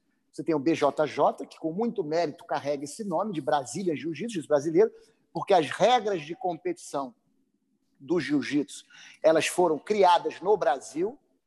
E aí nós temos que citar Claro que o Hélio Grace, que era o presidente da, da federação na época, mas também o João Alberto Barreto, que participou da criação dessas regras, o Elcio Leal Binda, o, o Francisco Mansur e outros que ajudaram, os irmãos Barreto também, não só o João Alberto, que ajudaram nessa formação da federação e desse novo esporte. Como, anos antes, foi criado esse esporte no Japão chamado judô das quedas, do jiu-jitsu e as imobilizações. Claro que tem finalização também, mas a gente sabe que é uma coisa que, que tem muito mais ênfase na parte em pé. O que, que isso, na minha opinião, são expressões do jiu-jitsu, expressões do jiu-jitsu. E nós aqui em Miami, como nós consideramos que já existem tantas academias fantásticas especializadas nesse jiu-jitsu de competição, nós aqui, influenciados pelo nosso professor, pelo grande mestre Hélio Grace, que inclusive nos fez um apelo né, para criar uma academia nesses moldes da Academia da Avenida Rio Branco. Né? E nós, então, desenvolvemos, desenvolvemos, desenvolvemos currículos e programas e maneiras para poder apresentar isso em aulas coletivas, adaptar para o nosso tempo. E ficamos muito honrados que, hoje em dia, isso já se tornou, de uma certa forma, um, um, um padrão para muitas academias. Você vê a Kira Grace hoje em dia fazendo um trabalho fantástico aí no, no, no Rio de Janeiro, na Grace Core. Ela teve aqui conosco e ela, qual é o modelo dela? A Academia da Rio Branco, né? Tentando é, reviver o que era feito lá na academia do bisavô dela e do tio bisavô dela, Carlos e Hélio Grace. Ela sempre cita essas duas figuras e isso é muito importante. Ela tem lá o, o avô dela, o Robson, e tantas, o Renzo, e tantas pessoas que ajudam ela, e ela está fazendo um trabalho fantástico. O Shaolin já esteve aqui com a gente, o grande lutador Shaolin, que vocês conhecem, passou aqui já algumas semanas conosco, é, o Gustavo Dantas há pouco tempo, e vários outros estiveram aqui conosco, exatamente porque as nossas portas estão abertas para pessoas que praticam jiu-jitsu, se especializando nessa coisa da competição, que é uma expressão muito positiva do jiu-jitsu, é uma expressão que, quando feita com, com, com saúde, com bom exemplo, é muito boa e nós respeitamos e admiramos muito, mas quando elementos dessa, né, dessa atividade querem conhecer a história, conhecer o passado, entender algumas das outras facetas do jiu-jitsu, né? porque hoje em dia nós, inclusive, damos aulas às forças especiais mais importantes que existem militares e de polícia aqui nos Estados Unidos, com muita honra e com muita humildade. E muitas vezes eles praticam jiu-jitsu, mas dizem para a gente: a gente pratica jiu-jitsu, mas a gente se vê forçado a procurar outras artes marciais, porque no jiu-jitsu não tem defesa de faca, não tem defesa contra arma de fogo, não tem golpes traumáticos, não tem muita queda, porque muitas vezes eles estão, os próprios lutadores de jiu-jitsu, professores, coitados, não têm elementos para poder apresentar.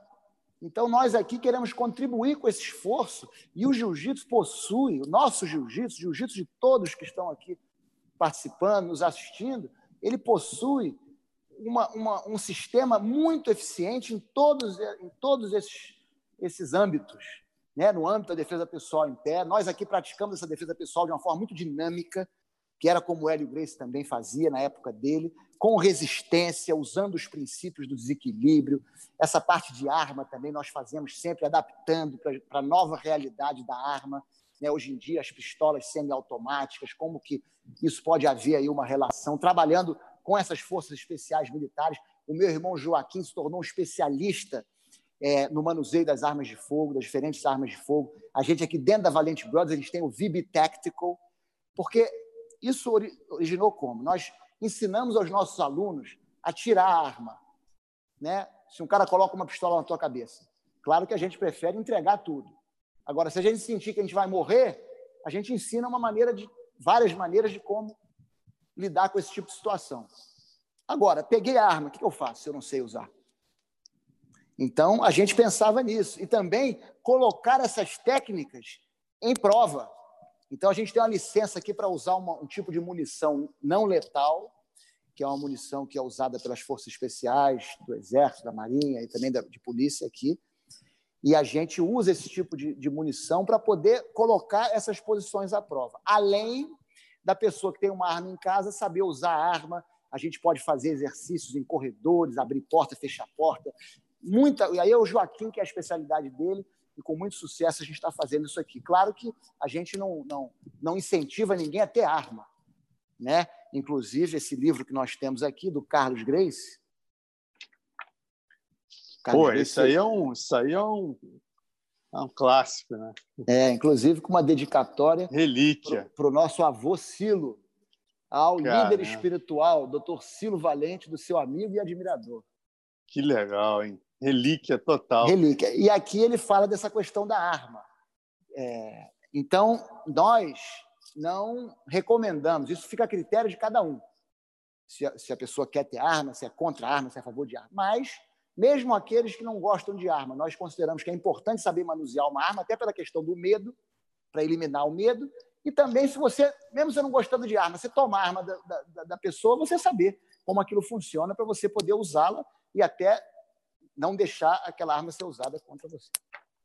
Agora, basicamente, para a gente entender qual o diferencial né, da, do método Valente Brothers para as academias normais, assim, o que, que vocês fazem? Obviamente, você já falou né, da força da defesa pessoal no teu ensino, mas em termos, por exemplo, de treino, né? Vocês incentivam os, os alunos a competirem em competições da IBJJF, vocês têm treino, você tem o famoso randori no final, né? como, é que é, como é que é mais ou menos a metodologia de vocês? E também, por favor, fala da, da, das suas aulas, eu acho muito legal que você incentiva os alunos a terem aula de história do jiu-jitsu. Isso que a gente está conversando aqui, muitos alunos seus, americanos, sabem muito mais de história da luta que a maioria dos praticantes de jiu-jitsu brasileiro, muitos faixa preta, inclusive. É, obrigado, obrigado. Isso aí são as suas palavras. Eu não sei se, se são verdadeiras, né? Humildemente eu digo isso porque eu sempre me deparo com, com praticantes também que são conhecedores da história e, e eu é, mais uma vez fico muito honrado de estar podendo aqui ter a oportunidade de responder essas suas perguntas. Aqui na nossa academia, né, o método que a gente utiliza, em primeiro lugar, é o método que nós aprendemos com o grande mestre Hélio Grace. Né? Agora, o, o, método do grande mestre Hélio Grace, ele era um método para aulas individuais. Ele acreditava no jiu-jitsu sendo ensinado um a um, que nós aqui fazemos, e eu dou aula juntamente com meus irmãos, nós damos aulas o dia inteiro, aula individual. Temos umas salinhas, como eram as salinhas da academia da Rio Branco antiga, né? e nós fazemos, utilizamos o programa das 36 aulas, da forma como era feito naquela época. Só que, uma vez, quando o tio Hélio esteve em Miami, ele me perguntou, ele viu o pessoal treinando, lutando, o randori, como você falou, o treino de jiu-jitsu, que é primordial. E ele falou: esse pessoal todo aqui sabe a parte em pé da nossa defesa pessoal? Eu falei, não, tio Hélio, porque é difícil ensinar isso, né? nós não temos um método para ensinar isso em aula coletiva. O método que nós usamos é o mesmo método que nós fazíamos lá no Brasil, né? aquele aquecimento né? calistênico, e depois é, a gente ensina uma ou duas posições, normalmente no chão, posições voltadas para a competição de jiu-jitsu. Naquela época nós levávamos os alunos para as competições. No final, depois tem um rodízio e o que a gente chamava naquela época de intervalo training. O famoso intervalo. Na academia é, Grace era chamado de intervalo. O Rickson chamava de intervalo, não sei, talvez o Hollis também. Eu acho que eu já ouvi falar que o Hollis foi quem começou a dar esse nome de intervalo. Ficava todo mundo ajoelhado e aí ia trocando as duplas e você ia fazendo aquele treino. E, então, o rodízio e o treino era como nós fazíamos as aulas coletivas três vezes por semana e aí tinham as aulas individuais, mas nem todos os alunos da aula coletiva sabiam defesa pessoal. E ele não gostou daquilo. Ele falou: mas vocês têm que ensinar, tem que dar. Queria, às vezes, que a gente passasse o programa durante a aula, mas era uma coisa que não dava para fazer. Eu passar o programa de defesa pessoal no meio da aula de treino. É, não, não, não, é, não era possível. Mas eu, que era discípulo fiel do nosso grande mestre, eu não queria que ele ficasse chateado. Então, eu perguntei a ele, tio Hélio, como é que eu faço? E ele disse, olha, tem um método que eu utilizava antigamente, que eu perfilava os alunos. Foi a única vez que eu ensinei defesa pessoal em aula coletiva. E ele tinha uma série de restrições que ele fazia aula coletiva. Ele dizia, você não tem como, porque você não vai saber agredir. Você, para saber agredir da maneira certa, você tem que fazer o curso de professor. Como é que um aluno vai treinar com outro aluno? A agressão não vai ser bem feita, a defesa não né, isso falando da, da, das posições de defesa pessoal. Na verdade, tudo é defesa pessoal, mas a, luta é defesa pessoal, da forma que nós praticamos. Mas eu digo a defesa pessoal é, é, contra facada, contra paulada, contra um soco. Ele tinha essa coisa da agressão. Então, ele dizia o seguinte: você vai perfilar os 20 alunos e você vai chamar o primeiro, você perfila eles é, por ordem de faixa. E você vai chamar o primeiro e você vai passar o programa nele. Pá, pá, pá, pá. E se ele errar, você corrige. Tem que corrigir. E aí ele vai para o final da fila, vem o segundo. A partir do segundo, você já não corrige mais. Você vai dizer, você faz o primeiro movimento, mão no pescoço, ele faz a defesa. Você fala certo, regular ou errado. Se ele fizer certo, você fala certo. Se ele fizer regular, você fala regular. Se ele fizer errado. E aí você não para para corrigir. Certo, regular ou errado. Pô, pô, pô. E aí, quando terminar, vem o próximo, vem o próximo e passa a aula. E os que estão olhando vão aprender olhando. E eu, na minha mente, falei: isso é impossível. Como é que um cara vai aprender olhando? Não vai funcionar. Mas, confiando muito no meu mestre, falei: vou tentar. Ele dizia o seguinte: não, isso é muito difícil, você não vai conseguir. Ele gostava de desafiar a gente. Você não vai conseguir, só eu consegui fazer isso, mais ninguém. Ele brincava. Porque exige muito do professor. Você vai ter que passar o programa um por um e levar aquelas quedas e aquelas posições e tal. Eu falei, não, tio Hélio, eu, eu vou tentar. E fui tentar, e não é que deu certo. Deu certo. O pessoal aprendia e, e, e deu certo. Isso foi em 98, 99. E o Guilherme, meu irmão, número dois, veio é, morar conosco nessa época e ele começou a observar essa aula e dizer: Pedrinho, essa aula aí não está boa, não. O cara vem para a academia para suar, tem um lado do exercício. Ele está ficando em pé, uma aula de uma hora, o cara fica em pé 55 minutos, olhando ou sentado, e pratica cinco minutos. A aula pode ter até uma, uma eficiência técnica, mas isso aí é, é muito chato, ele disse. E eu, não, não, eu discutindo na época, aí ele ligou para meu pai, sem eu saber. Pai, essa aula aqui não está boa, tal. E aí o meu pai me ligou. E eu já sabia, pô, o Guilherme foi reclamar com ele.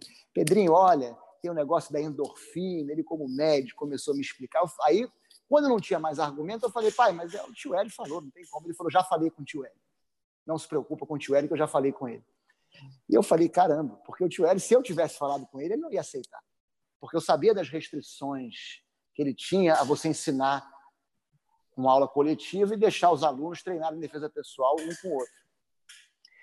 Mas quando meu pai falou, não sei que argumentos ele usou, mas ele falou: Pedrinho, já falei com o tio Hélio, eu quero que você e seus irmãos aí pensem numa maneira de conseguir. Claro que pode ser, não vai ser tão perfeito quanto a aula particular, mas os alunos vão aprender e vocês têm que conseguir. Isso é uma missão para vocês. Eu ligo para o tio Hélio. Oi, tio Hélio. Ah, estou sabendo do programa aí que vocês vão, fazer, vão implementar aí. Seu pai me falou com uma voz assim bem desconfiada, mas falou: não, tenta aí, quando eu for aí, eu vou verificar isso. E eu senti na voz dele que ele meio que falou: eu vou dar uma chance para vocês, mas quando chegar aí, eu vou provar que esse negócio não vai funcionar. E aí, nós, eu, meus irmãos e eu, o Joaquim, na época, ainda morava no Brasil, mas ele foi fundamental porque ele sempre ia ao Vale e ele ia lá fazer perguntas e filmava na época com a Handycam, mandava os vídeos para a gente. Mas então eu e Guilherme, que estávamos aqui, nós começamos a colocar a cabeça para funcionar e nós desenvolvemos uma maneira, nos primeiros 15 minutos, dos alunos poderem revisar o que havia né, aprendido anteriormente. Nós é, incentivamos alunos mais avançados, alunos de aula particular, a virem para poderem ajudar aos mais novos. Desenvolvemos essa coisa e criamos um programa baseado, claro, no, no, no currículo do Hélio Grace, mas a ordem dos movimentos para que os movimentos não tivessem que ser aprendidos em sequência, porque as 36 aulas, a aula 2, ela dependia da aula 1, a aula 5 dependia da 1, 2, 3, 4. Então, nós criamos um método porque os alunos iam vir em momentos diferentes. Né? Não ia começar todo mundo ao mesmo tempo. Então, o cara podia entrar na aula 17 e aí depois ter que fazer, a, a, se ele faltasse, a 23, e depois voltar para. Então, nós organizamos as posições dessa maneira. E alguns meses depois, o nosso grande mestre Hélio Grace, professor Hélio, veio a Miami e falou, eu senti que ele já estava, né, ele tinha aquele temperamento dele, agitado, e ele estava ansioso para chegar na aula e para ver a aula. Aí, quando foi a aula, ele falou: oh, essa é a aula que você disse? É. Aí estavam nos primeiros 15 minutos fazendo a revisão. Ele falou: Você não. Tem algum aluno aqui que fale português? Tinha um aluno, ele falou: eu não quero que você venha, não. Você fica sentadinho aí. Vem, aí chamou o aluno e falou: vem comigo para você traduzir, que eu vou andar aqui em volta e vou passar o programa nos alunos. Como ele chamava, né, passar o programa era você experimentar os alunos para ver se eles sabiam. E aí ele começou, passou o programa em um. Ele perguntava: Você já fez aula particular? Não. Você já treinou jiu-jitsu antes? Não. Só assim. Só aprendeu nessa aula aqui? Sim. Aí ele passava o programa. E ele ficou impressionado e ele falou: Poxa, é, realmente vocês desenvolveram algo aqui especial. E uma das maiores honras da nossa vida foi que ele começou a falar para outros discípulos dele para olharem o que os valentes estavam fazendo em Miami. E aí ele, obviamente, deu sugestões muito importantes, nos ajudou, supervisionou o processo e aprovou o método. Né? que é o método que nós utilizamos até hoje. Esse método realmente transformou a nossa academia. Então, essa aula que nós chamamos de Firing Foundations é um programa de 27 aulas, né? E nessas aulas você aprende o que nós chamamos de jiu-jitsu completo. O que eles chamavam de jiu-jitsu, quer dizer, o jiu-jitsu grace, isto é, o jiu-jitsu completo. Então, nós queríamos explicar aos nossos alunos o que é o jiu-jitsu completo. Então, nós organizamos os cinco elementos do jiu-jitsu, porque o japonês tinha a maneira deles de explicar, né? o Nage-Ewaza, o Katame-Ewaza e o Ateme-Ewaza, as três divisões. É, no, nos primeiros livros da Federação da Guanabara, eles também explicavam de uma maneira lá deles. O Atemi, né? os golpes traumáticos, é, as quedas, é, a colocação, é, os pontos de pressão e, e as imobilizações ah, e aí as finalizações, talvez. Então, eles tinham essa, essa organização, mas nós é, queríamos simplificar um pouco. E aí começamos, começamos a explicar da seguinte maneira: os cinco elementos do jiu-jitsu. O que é o jiu-jitsu completo? São cinco elementos. Né? É a defesa é, pessoal. Na verdade, tudo é defesa pessoal, mas quando a gente fala defesa pessoal, a gente fala contra os ataques surpresa. Você não está em posição de briga ainda. Você está conversando com um cara, e o cara, de repente, dá um soco sem você esperar. Como é que você defende? O cara te agarra por trás. Cara... Então, as defesas contra esses movimentos, que inclusive nós praticamos não só da maneira básica, devagarinho, com base, um, dois, três devagar, que é importante no aprendizado, na didática, mas também de uma forma mais dinâmica, depois que o aluno fica mais avançado, que é importante para o aluno sentir que realmente funciona numa situação crítica. né? Porque se ficar uma coisa muito monótona, muito devagar, o kata tem o seu lugar, mas só o kata não ensina ninguém a lutar nem a, nem a brigar. Então tem isso. Um, dois, golpes traumáticos. Muita gente acha que jiu-jitsu não tem golpes traumáticos. Sim, tem. Claro que tem. Vai olhar os livros. O Atemi Asa, né? Aí entra o cotovelo, entra o boxe, entra o pisão, entra o chute, entra tudo, a joelhada, tudo. Isso é jiu-jitsu. Entendeu? Porque o jiu-jitsu não são os golpes, o jiu-jitsu é o princípio. Agora, o jiu-jitsu tem a noção de distância, tem você evitar a, a, o raio de ação do golpe, você fica ou longe ou perto, você entender que um passo à frente ou um passo atrás tira a potência de qualquer golpe traumático. Então, aí é o jiu-jitsu para você poder usar aquilo contra um, um, um, adversário maior. Golpe traumático. Quedas. As quedas, né? As quedas fazem todas as quedas do judô fazem parte do jiu-jitsu. É claro que com o Jigoro Kano, a introdução da pegada de kimono deu ali, deu ali uma, uma liberdade maior para novos, novos princípios serem criados, porque antes era mais do clinch, porque numa briga a pegada de judô te deixa vulnerável para levar um soco. Então, as, mas todas essas quedas, Ultimata, Hanegoshi, Sasai, outra coisa, a queda favorita do Hélio Gracie era Hanegoshi. O pessoal fala que, que o judô só entrou no jiu-jitsu na década de 70. Não é verdade. Como é que o Hélio Gracie gostava de Hanegoshi se ele não sabia queda? Sabia, sim. Muito bem. Claro que comparando com Kimura, com Kato, com os japoneses, não, não era, mas tinha boas quedas, sem dúvida. É, então, é, queda, então, defesa pessoal contra ataque de surpresa, é, Atemiwasa. traumáticos, Atemiwasa, golpes traumáticos, Nagewasa, né, queda, o Katamiwasa, que é o chão, a luta de chão, que aí eu não preciso nem falar, que é a grande especialidade, e a filosofia. Não podemos deixar de lado a filosofia.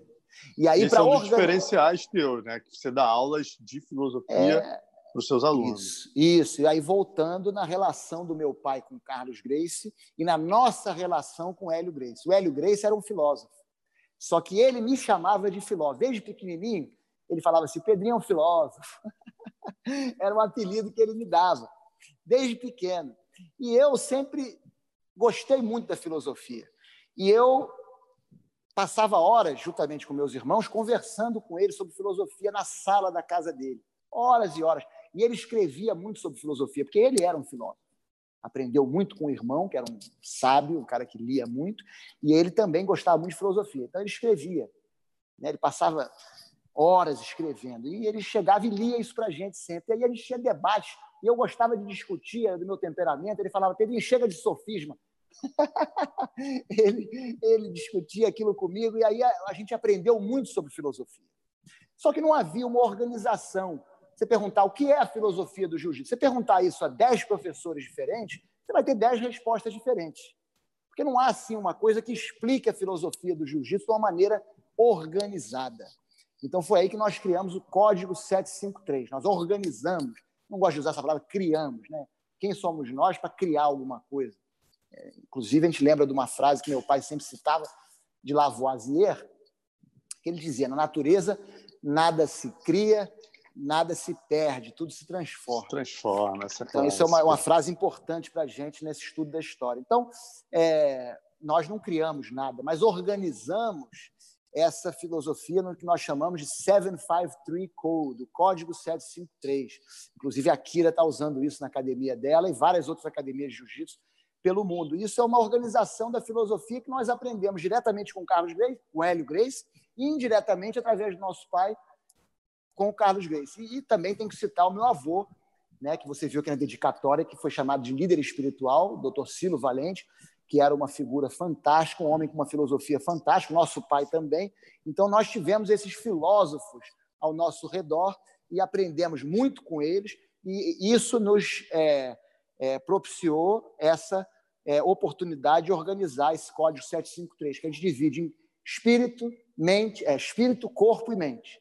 Então, os sete é, princípios da, da, da, da saúde espiritual, né, que levam à saúde espiritual através das virtudes morais, é, as, cinco, os cinco, as cinco chaves para a saúde do corpo, que agora com essa coisa do coronavírus se torna tão importante para aumentar as nossas imunidades, para evitar as doenças, e os três elementos da saúde mental, né, da mente do guerreiro. Então, esse é o 753 que nós utilizamos para explicar o que nós chamamos do quinto elemento do jiu-jitsu, que é a filosofia. Então, esse é o jiu-jitsu completo. E o nosso programa ele é, foi desenvolvido com a finalidade de ensinar esse jiu-jitsu completo. Né? Então, nós ensinamos é, a filosofia, como você bem disse, temos aulas de filosofia, aula de história, é, nós ensinamos os golpes traumáticos, temos Striking Techniques Class, nós ensinamos as quedas, nós ensinamos o chão. E você perguntou se nós fazemos o randori. Claro, né?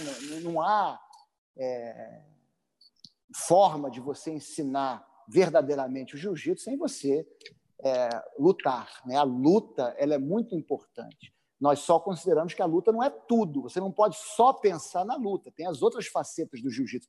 Mas a luta é fundamental. E aqui o pessoal luta e treina para valer. Claro que, como nós não participamos de campeonatos, né, nós não incentivamos a, a participação de campeonatos, nós, a, a competição que acontece nas, nas, lutas na nossa academia, ela, ela se desenvolve um pouco diferente, porque não há preocupação do ponto.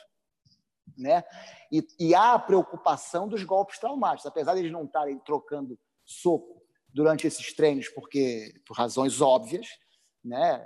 levaria a muito machucado, não é o que a gente quer, mas eles nunca esquecem da possibilidade do golpe traumático. Então estão sempre pensando, daqui eu posso levar um soco, daqui eu não posso, eu não vou deixar o cara me levantar porque ele poderia me dar um bate-estaca, eu não vou virar de costas, né, porque ele pode me dar uma pancada na nuca e isso poderia ser é, terrível, né? ou uma joelhada, se eu ficar na posição de quatro apoios. Então, tudo isso é levado em consideração. E não é nada que nós estamos inventando. Né? Essa questão, por exemplo, de não dar as costas, de não virar de quatro, de não ir para quatro apoios. Isso é uma coisa que você tanto encontra nos livros japoneses. Eu tenho aqui o livro do Taro Miyake uh, e do Yuki Utani, que eles é, colocam as seis regras principais da luta de chão. E a primeira é: nunca dê as costas. E você vê que no judô, por causa da regra, para evitar o osai comer, as imobilizações, eles viram. E no jiu-jitsu, por causa dos pontos da passagem de guarda, para você evitar o ponto da passagem de guarda, você começa aí a ter que dar as costas para evitar esses pontos, porque aí você só leva uma vantagem e não leva o ponto. Então o pessoal começou a criar esse hábito que na época antiga, se você perguntar aos mestres antigos, antes da federação, eles não viravam de costas. O grande mestre Carlos Grace, inclusive, ele comparava com a luta do, com a forma que o gato lutava. Né? Os gatos eles não viram de costas numa briga nunca. Então ele dizia: o jiu-jitsu é como o gato, o gato nunca dá as costas. Até o grande, até o grande mestre Flávio Bering falou uma coisa interessante outro dia para mim, lá em Porto Rico, quando eu encontrei com ele. Ele falou: na nossa época, nós criticávamos o pessoal do judô porque o pessoal do judô virava de costas e nós não virávamos. E o pessoal do judô criticava o pessoal do jiu-jitsu pela postura inclinada para frente que eles que nós fazíamos e eles não faziam. Hoje em dia, o pessoal do jiu-jitsu está dando as costas e o pessoal do judô está lutando com a postura equivocada. Eu achei interessante essa análise dele. Agora, uma coisa importante que você me falou também é que o Randori na tua academia sempre começa em pé, ao contrário da maioria das academias de jiu-jitsu né, que a gente tem no Brasil, acho que nos Estados Unidos também, que os treinos normalmente começam de joelho. Aí na sua academia os treinos começam em pé, né? Sempre. Como nós enfatizamos muito a parte de queda, então é, o treino começa em pé. Começa em pé, cai no chão, continua.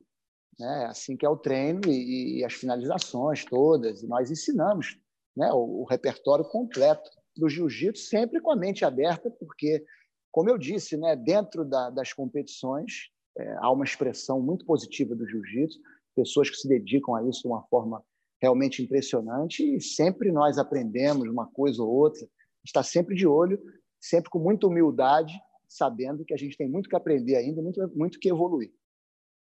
E agora uma coisa importante, né, que você falou da filosofia e tal, essas aulas de história que você falou da, da, história das artes marciais, muita coisa que a gente conversou aqui, muita coisa que eu vejo aí no fundo, né, da sua, do seu museu aí.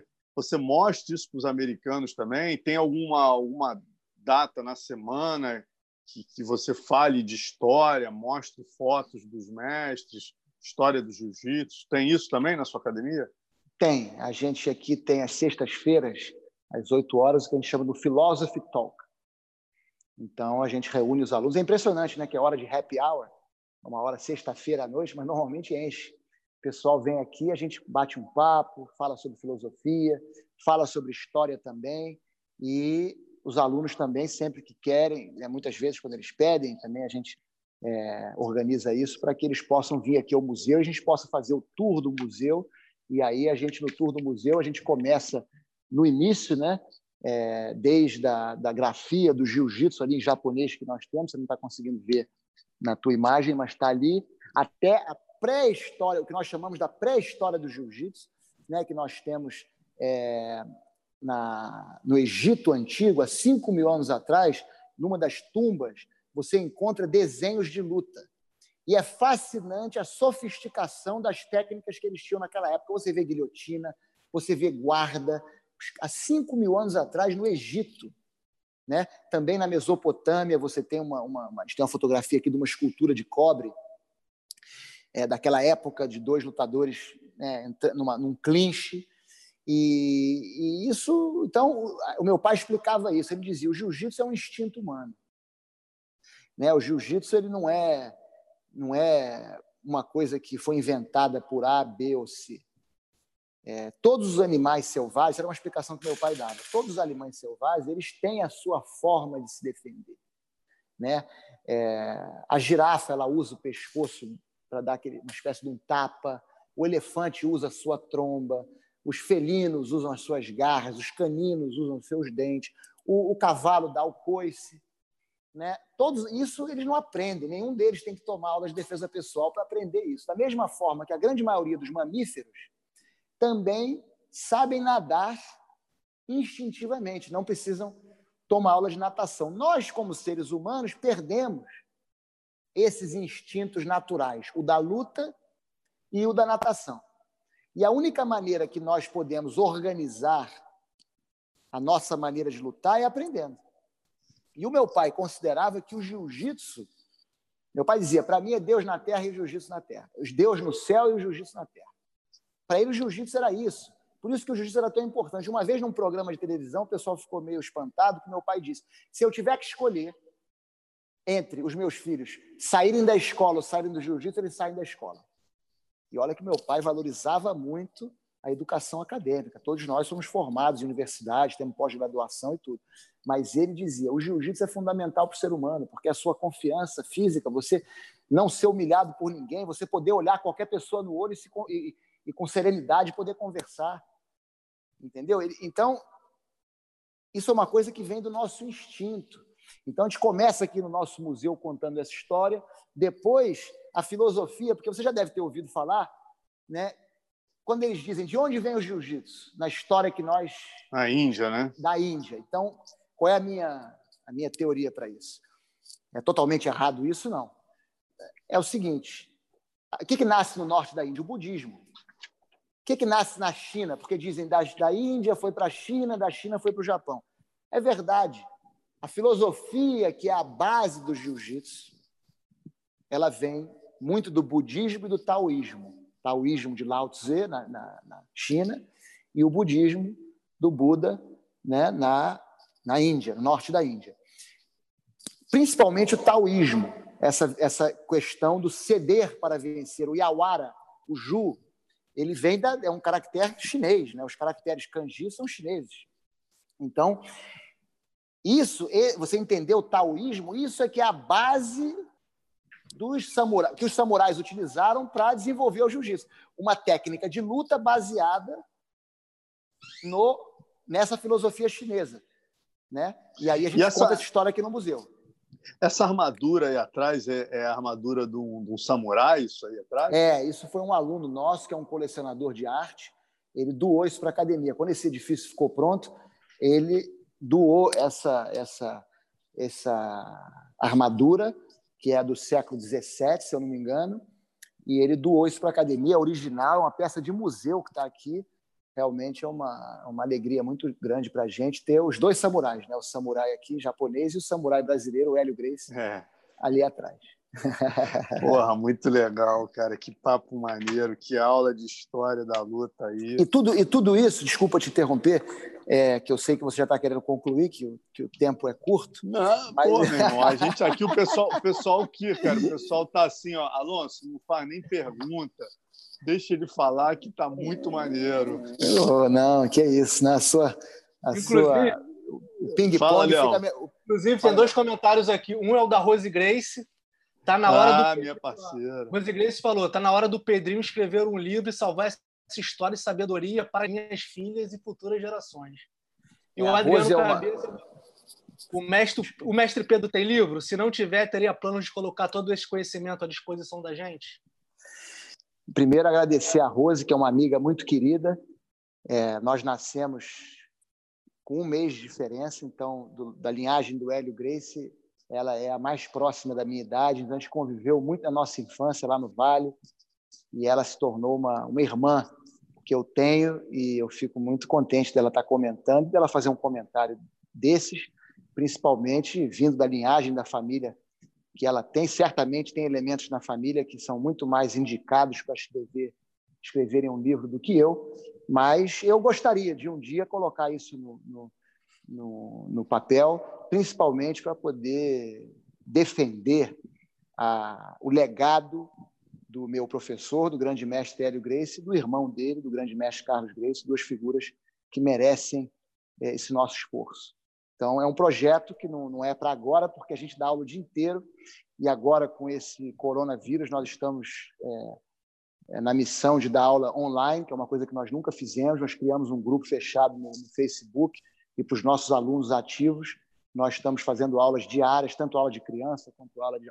continuando ensinando os nossos currículos e também muita conversa sobre história e filosofia com os nossos alunos nesse tempo aí que a academia está fechada. E, então, muito obrigado, Rose, e ao nosso amigo, como é o nome dele, que fez a pergunta também do livro?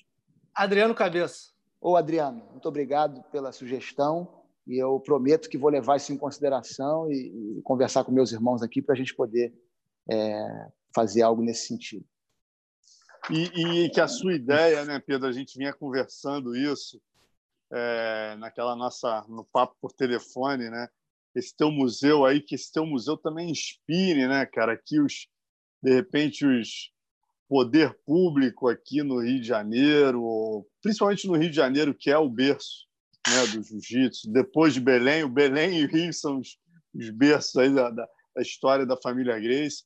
Pô, a gente tinha, né, rapaz, de ter um lugar para poder receber você, você fazendo esse trabalho maravilhoso aí na, em, em Miami. Eu imagino a quantidade de americanos, de estrangeiros, que olhando esse teu museu, olhando essa história toda, não fala assim, meu Deus, eu quero ir onde isso aí começou a se desenvolver, não como começou na Índia, tal, mas a história começa né, do Vale Tudo, do, do, do MMA, aqui no Rio de Janeiro. Então, eu acho que a gente tinha que ter um espaço. A gente conseguiu agora a estátua do Carson Grace. A gente Isso, tinha fantástico. que dar um passo adiante, ter a estátua é. dos mestres Carlos e Elis. Já existe um projeto tramitando nesse sentido. E, finalmente, um museu onde a gente possa é. contar não só a história do jiu-jitsu, mas toda essa história que você tem aí no teu no, no teu museu, na sua academia. É, isso é, isso é muito importante, né? O Brasil poder ter esse turismo da luta, né? Contar essa história, o povo brasileiro poder se sentir orgulhoso desse, desse legado que existe e que vem do Brasil, que hoje é falado e respeitado no mundo inteiro, né? Essa essa história que aconteceu no Brasil e que hoje influencia lutadores e professores no mundo inteiro. Então, eu, eu concordo com você. Essa estátua do Carson é muito merecida. Meu pai tinha uma admiração pelo Carson enorme. Ele dizia que o Carson foi o maior lutador que ele viu lutar, um lutador completo, como ele dizia, que era muito bom em pele. Dizia que via o Carson às vezes lutar boxe contra profissionais de igual para igual, boxe mesmo. É, um chão fantástico tem um vídeo é, que eu acho que até foi o Bruno Severiano, nosso saudoso amigo Bruno Severiano, Ribeiro, que, é, que ele colocou, que era do acervo da família dele, é, de uma luta do Carson com o Valdemar Santana.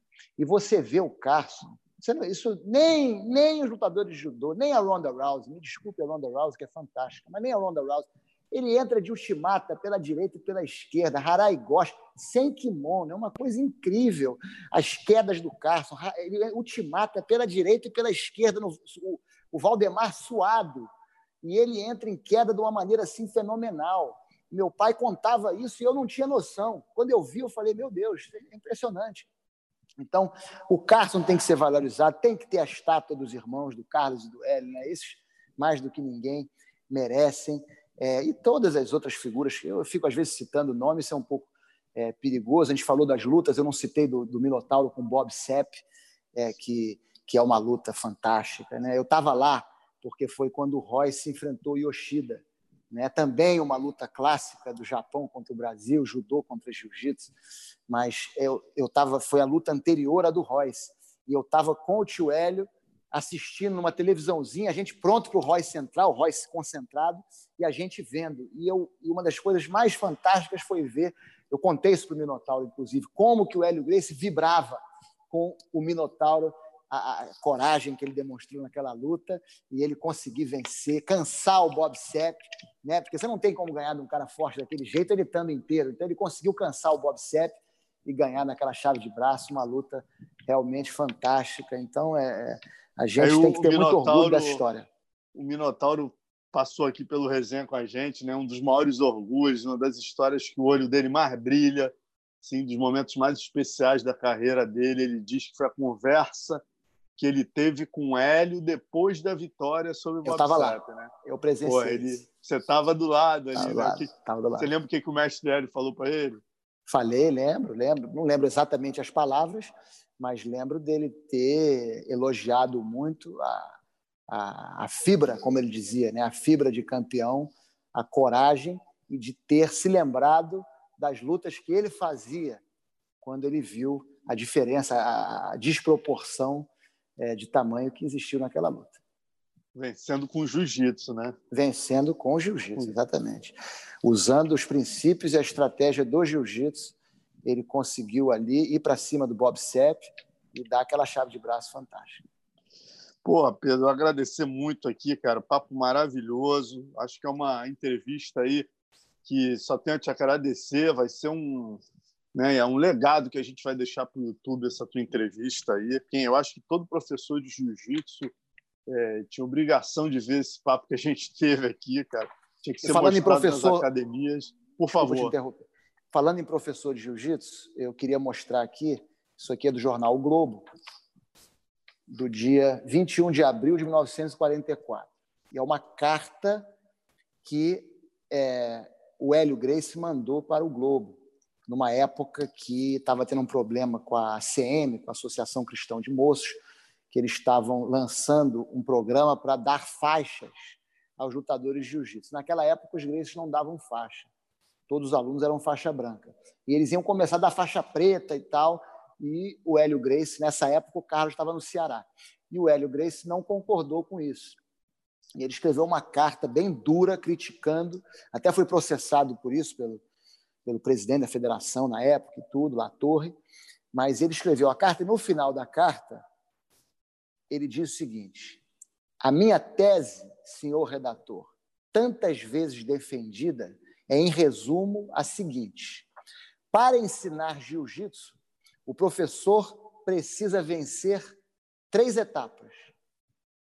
Primeiro, possuir extensos conhecimentos técnicos. Segundo, ter a capacidade de transmiti-los.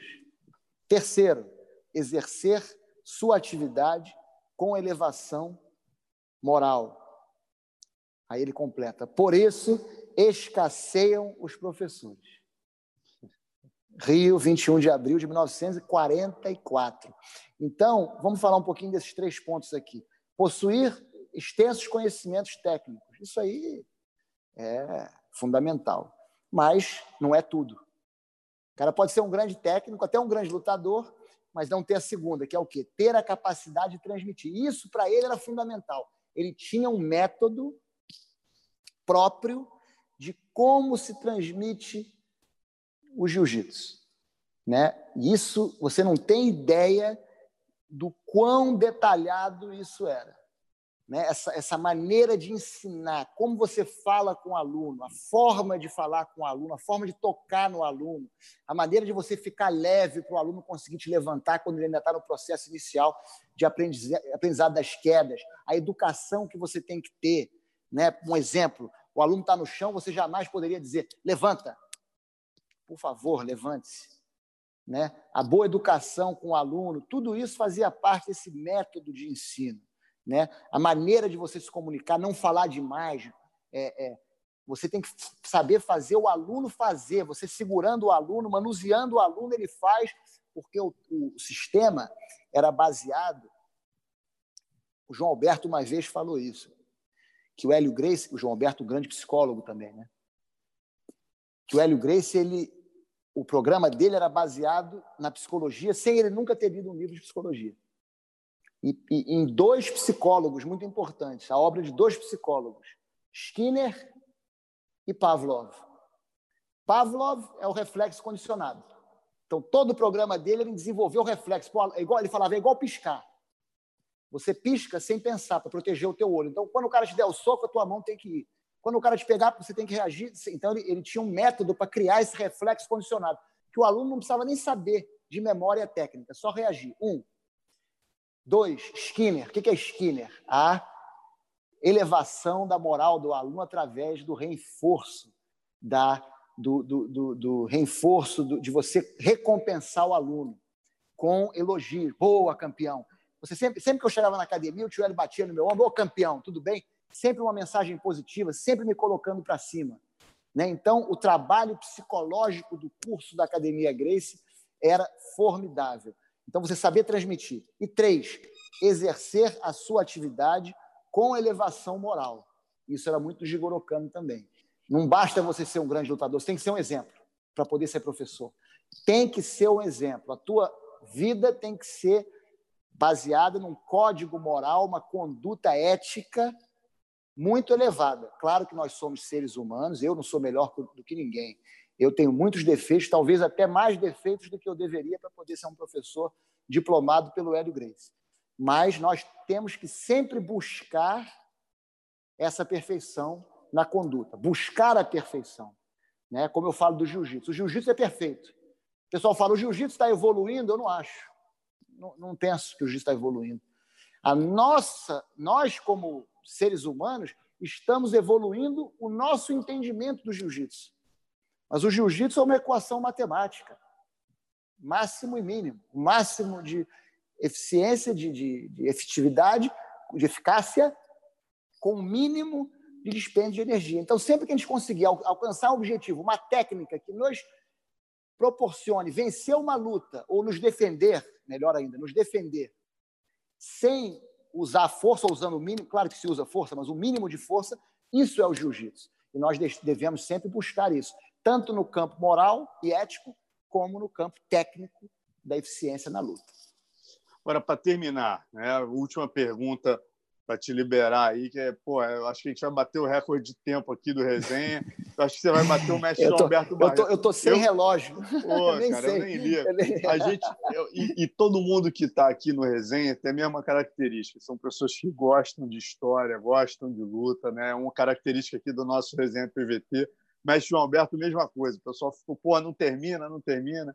Mas é o horário, né? Eu preciso te liberar aí. Eu queria saber a sua visão né, é, sobre o jiu-jitsu competitivo, berimbolo, 50-50, esse tipo de jiu-jitsu hoje em dia que a gente vê nas competições, e inclusive até aproveitando é, essa desenvol esse desenvolvimento do jiu-jitsu sem kimono. Né? O jiu-jitsu hoje também é praticado, você tem o jiu-jitsu hoje sem kimono sendo praticado também em competições da IBJJF. Como é que você vê isso? Em primeiro lugar, falar do kimono. Eu acho que o kimono é muito importante.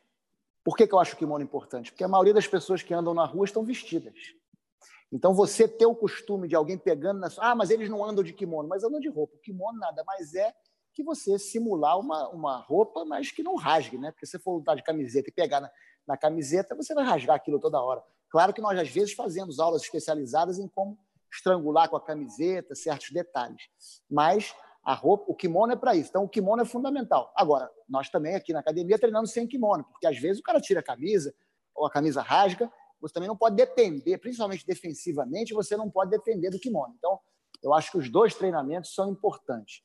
Em relação ao jiu-jitsu é, competitivo, nem, nem chamaria de jiu-jitsu competitivo, porque jiu-jitsu competitivo nós também fazemos.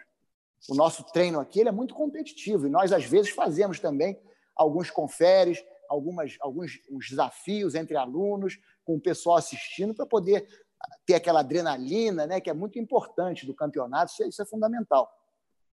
Agora, esses campeonatos de jiu-jitsu que existem hoje em dia, eles estão muito é, competitivos. Né? Se você olhar o grau de competição que existe hoje, hoje em dia, é uma coisa incrível. Né? No mundo inteiro, você tem pessoas praticando, atletas formidáveis praticando. Então, é um colosso, realmente, esse, esse campeonato de jiu-jitsu da forma que existe hoje em dia. Então, é muito difícil do cara querer se preocupar com defesa pessoal. Ele tem que se especializar naquilo. Ele não pode estar perdendo tempo treinando defesa de facada ou falando, ah, mas dessa posição aqui o cara vai lhe dar um soco. Então, eu vejo o berimbolo, eu vejo o 50-50, tudo isso dessa maneira. É uma especialização para a regra e que funciona, porque se não funcionasse, não estava sendo usado. Agora, é útil na defesa pessoal? Algumas sim, outras não. Aí cabe a nós estudarmos cada uma delas e poder desenvolver. Por exemplo, o 50-50 nada mais é que uma posição de chave de calcanhar cruzada, que eu lembro do Hélio Grace ensinando isso para o meu pai. O garoto lembrando. A primeira vez que eu vi a chave de calcanhar foi o Hélio Grace ensinando para o meu pai, e eu sempre e eu lembro, tinha essa memória da chave de calcanhar cruzada, que o pé ele supina, né? ele vira para cima, o calcanhar vira para cima. Né? Para cima os dois viram, mas internamente, uma rotação interna, supinando o pé. Então, eu sempre tinha isso na minha mente. Depois eu fui ver, quando eu comecei a ver chave de calcanhar, era o contrário. Eu falei, mas eu lembro do Hélio Grace ensinando para o meu pai, depois que eu vi que tinha invertida. Isso quando eu era jovem, né? Eu vi que tinham as duas. Então, o Hélio Grace sempre gostou. Isso é outra lenda, né? Que, que isso que eu ia te perguntar. É, isso que eu ia te perguntar. Porque eu, quando disso. eu comecei a cobrir jiu-jitsu nos anos 90, né? Eu vi, muita gente falar, ah, isso é lenda tal. Eu vi o cara, poxa, o cara vinha lá é, do subúrbio e tal, pô, dava chave de pé e joelho, que era uma técnica que eu não entendi. O pessoal vaiava e gritava suburbano. Isso é. não é lenda, não, isso é verdade. Mas isso veio dos Grace? Não, a lenda veio isso?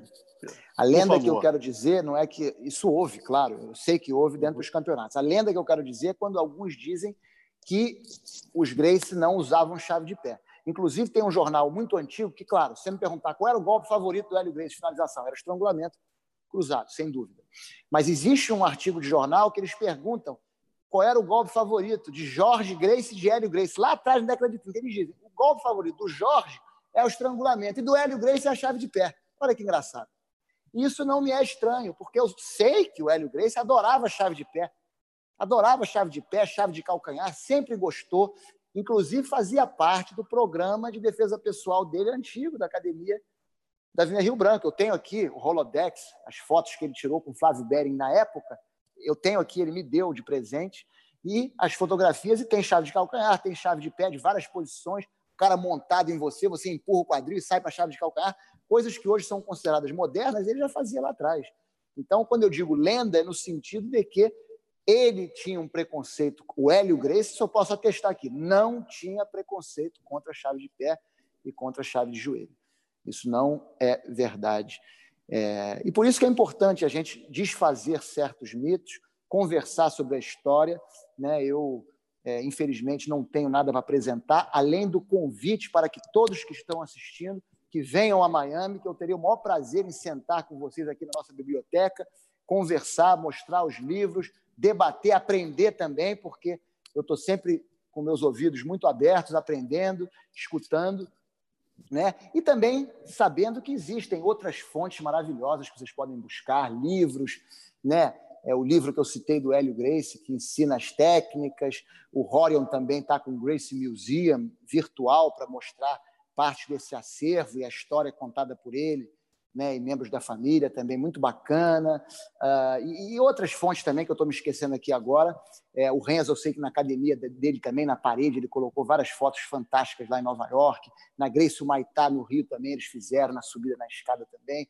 Eu acho que essa coisa da história está aumentando, as pessoas estão cada vez mais é, entusiasmadas com a história do jiu-jitsu. Isso não é coincidência, porque agora nós temos acesso. Antes não havia esse acesso. Por isso que havia essas, essas inconsistências, certos equívocos aqui e ali que puderam que podem existir ou que existiram, agora já não vão existir mais porque nós estamos aprendendo e aos poucos existe uma resistência no início, é como é normal, mas aos poucos as pessoas vão entendendo e aprendendo.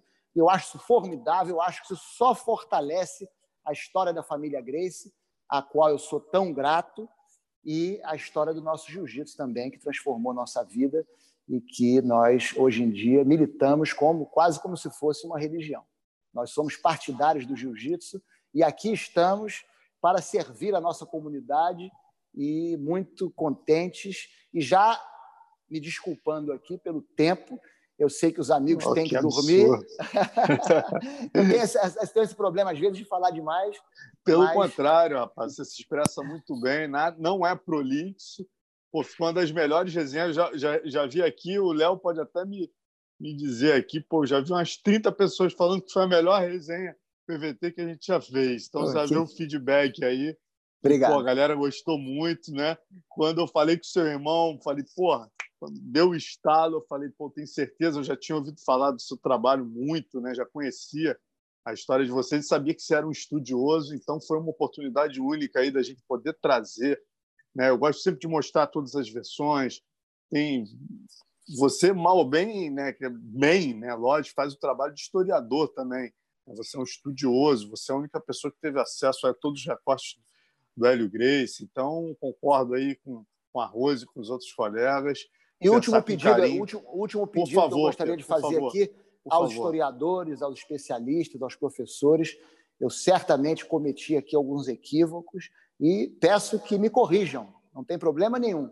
Eu gosto de aprender e se eu falei alguma coisa aqui que não é certa, vocês, por favor, me escrevam. A nossa rede social está aí, Valente Brothers, no Instagram, no Facebook, no Twitter. É, busquem a nossa academia e podem me corrigir, que eu, com muita humildade, vou levar em consideração tudo que os amigos falarem e vou sempre tentar evoluir. Muito obrigado, cara, pela tua participação, Pedro. Foi realmente uma honra aí. É, e, pô, vamos ver se a gente consegue fazer uma parte 2 aí em breve, que eu tenho certeza, o pessoal aqui está pedindo já parte 2. Tenho, tenho certeza que ficaram muitas outras histórias aí para a gente dar uma continuidade mais à frente. Vai ser um enorme prazer. Muito obrigado pela oportunidade. Boa noite a você e a toda a sua fantástica e enorme audiência. E eu espero voltar em breve. Com certeza. Léo, muito obrigado aí também pela a parceria aí. E, galera, ó, a gente amanhã vai fazer, a, vai lembrar aí a todos, todo mundo pedindo né, de volta aí, a volta da Confraria da Porrada. Amanhã a gente vai fazer uma edição especial às 5 da tarde. Vamos juntar, aproveitar esse momento difícil do coronavírus. Vamos juntar a galera da Confraria. Terça-feira que vem tem mais uma edição do Resenha. E é isso. Boa noite a vocês todos aí. Obrigado, Obrigado. por ter ficado com a gente. E na rede, social, na rede social também tem o 753 code, 753 Code, para quem estiver interessado na filosofia, no nosso Instagram, é 753Code, também vai ter lá a filosofia do jiu-jitsu. Obrigado, Paulo meu irmão. Carvalho, boa... Queremos com o Guilherme Valente agora. O Paulo ah, falou boa. Ah, agora vamos com o Guilherme Valente. A próxima, é... a próxima vem os dois. A gente é... faz com os três Valente Brothers aí. Boa, boa ideia. Boa ideia. Paulo, obrigado. bom amigo de infância. Grande abraço para o Paulo e para todos. Obrigado, Pedro. Grande abraço, boa noite a todos aí. Valeu, Léo. Valeu.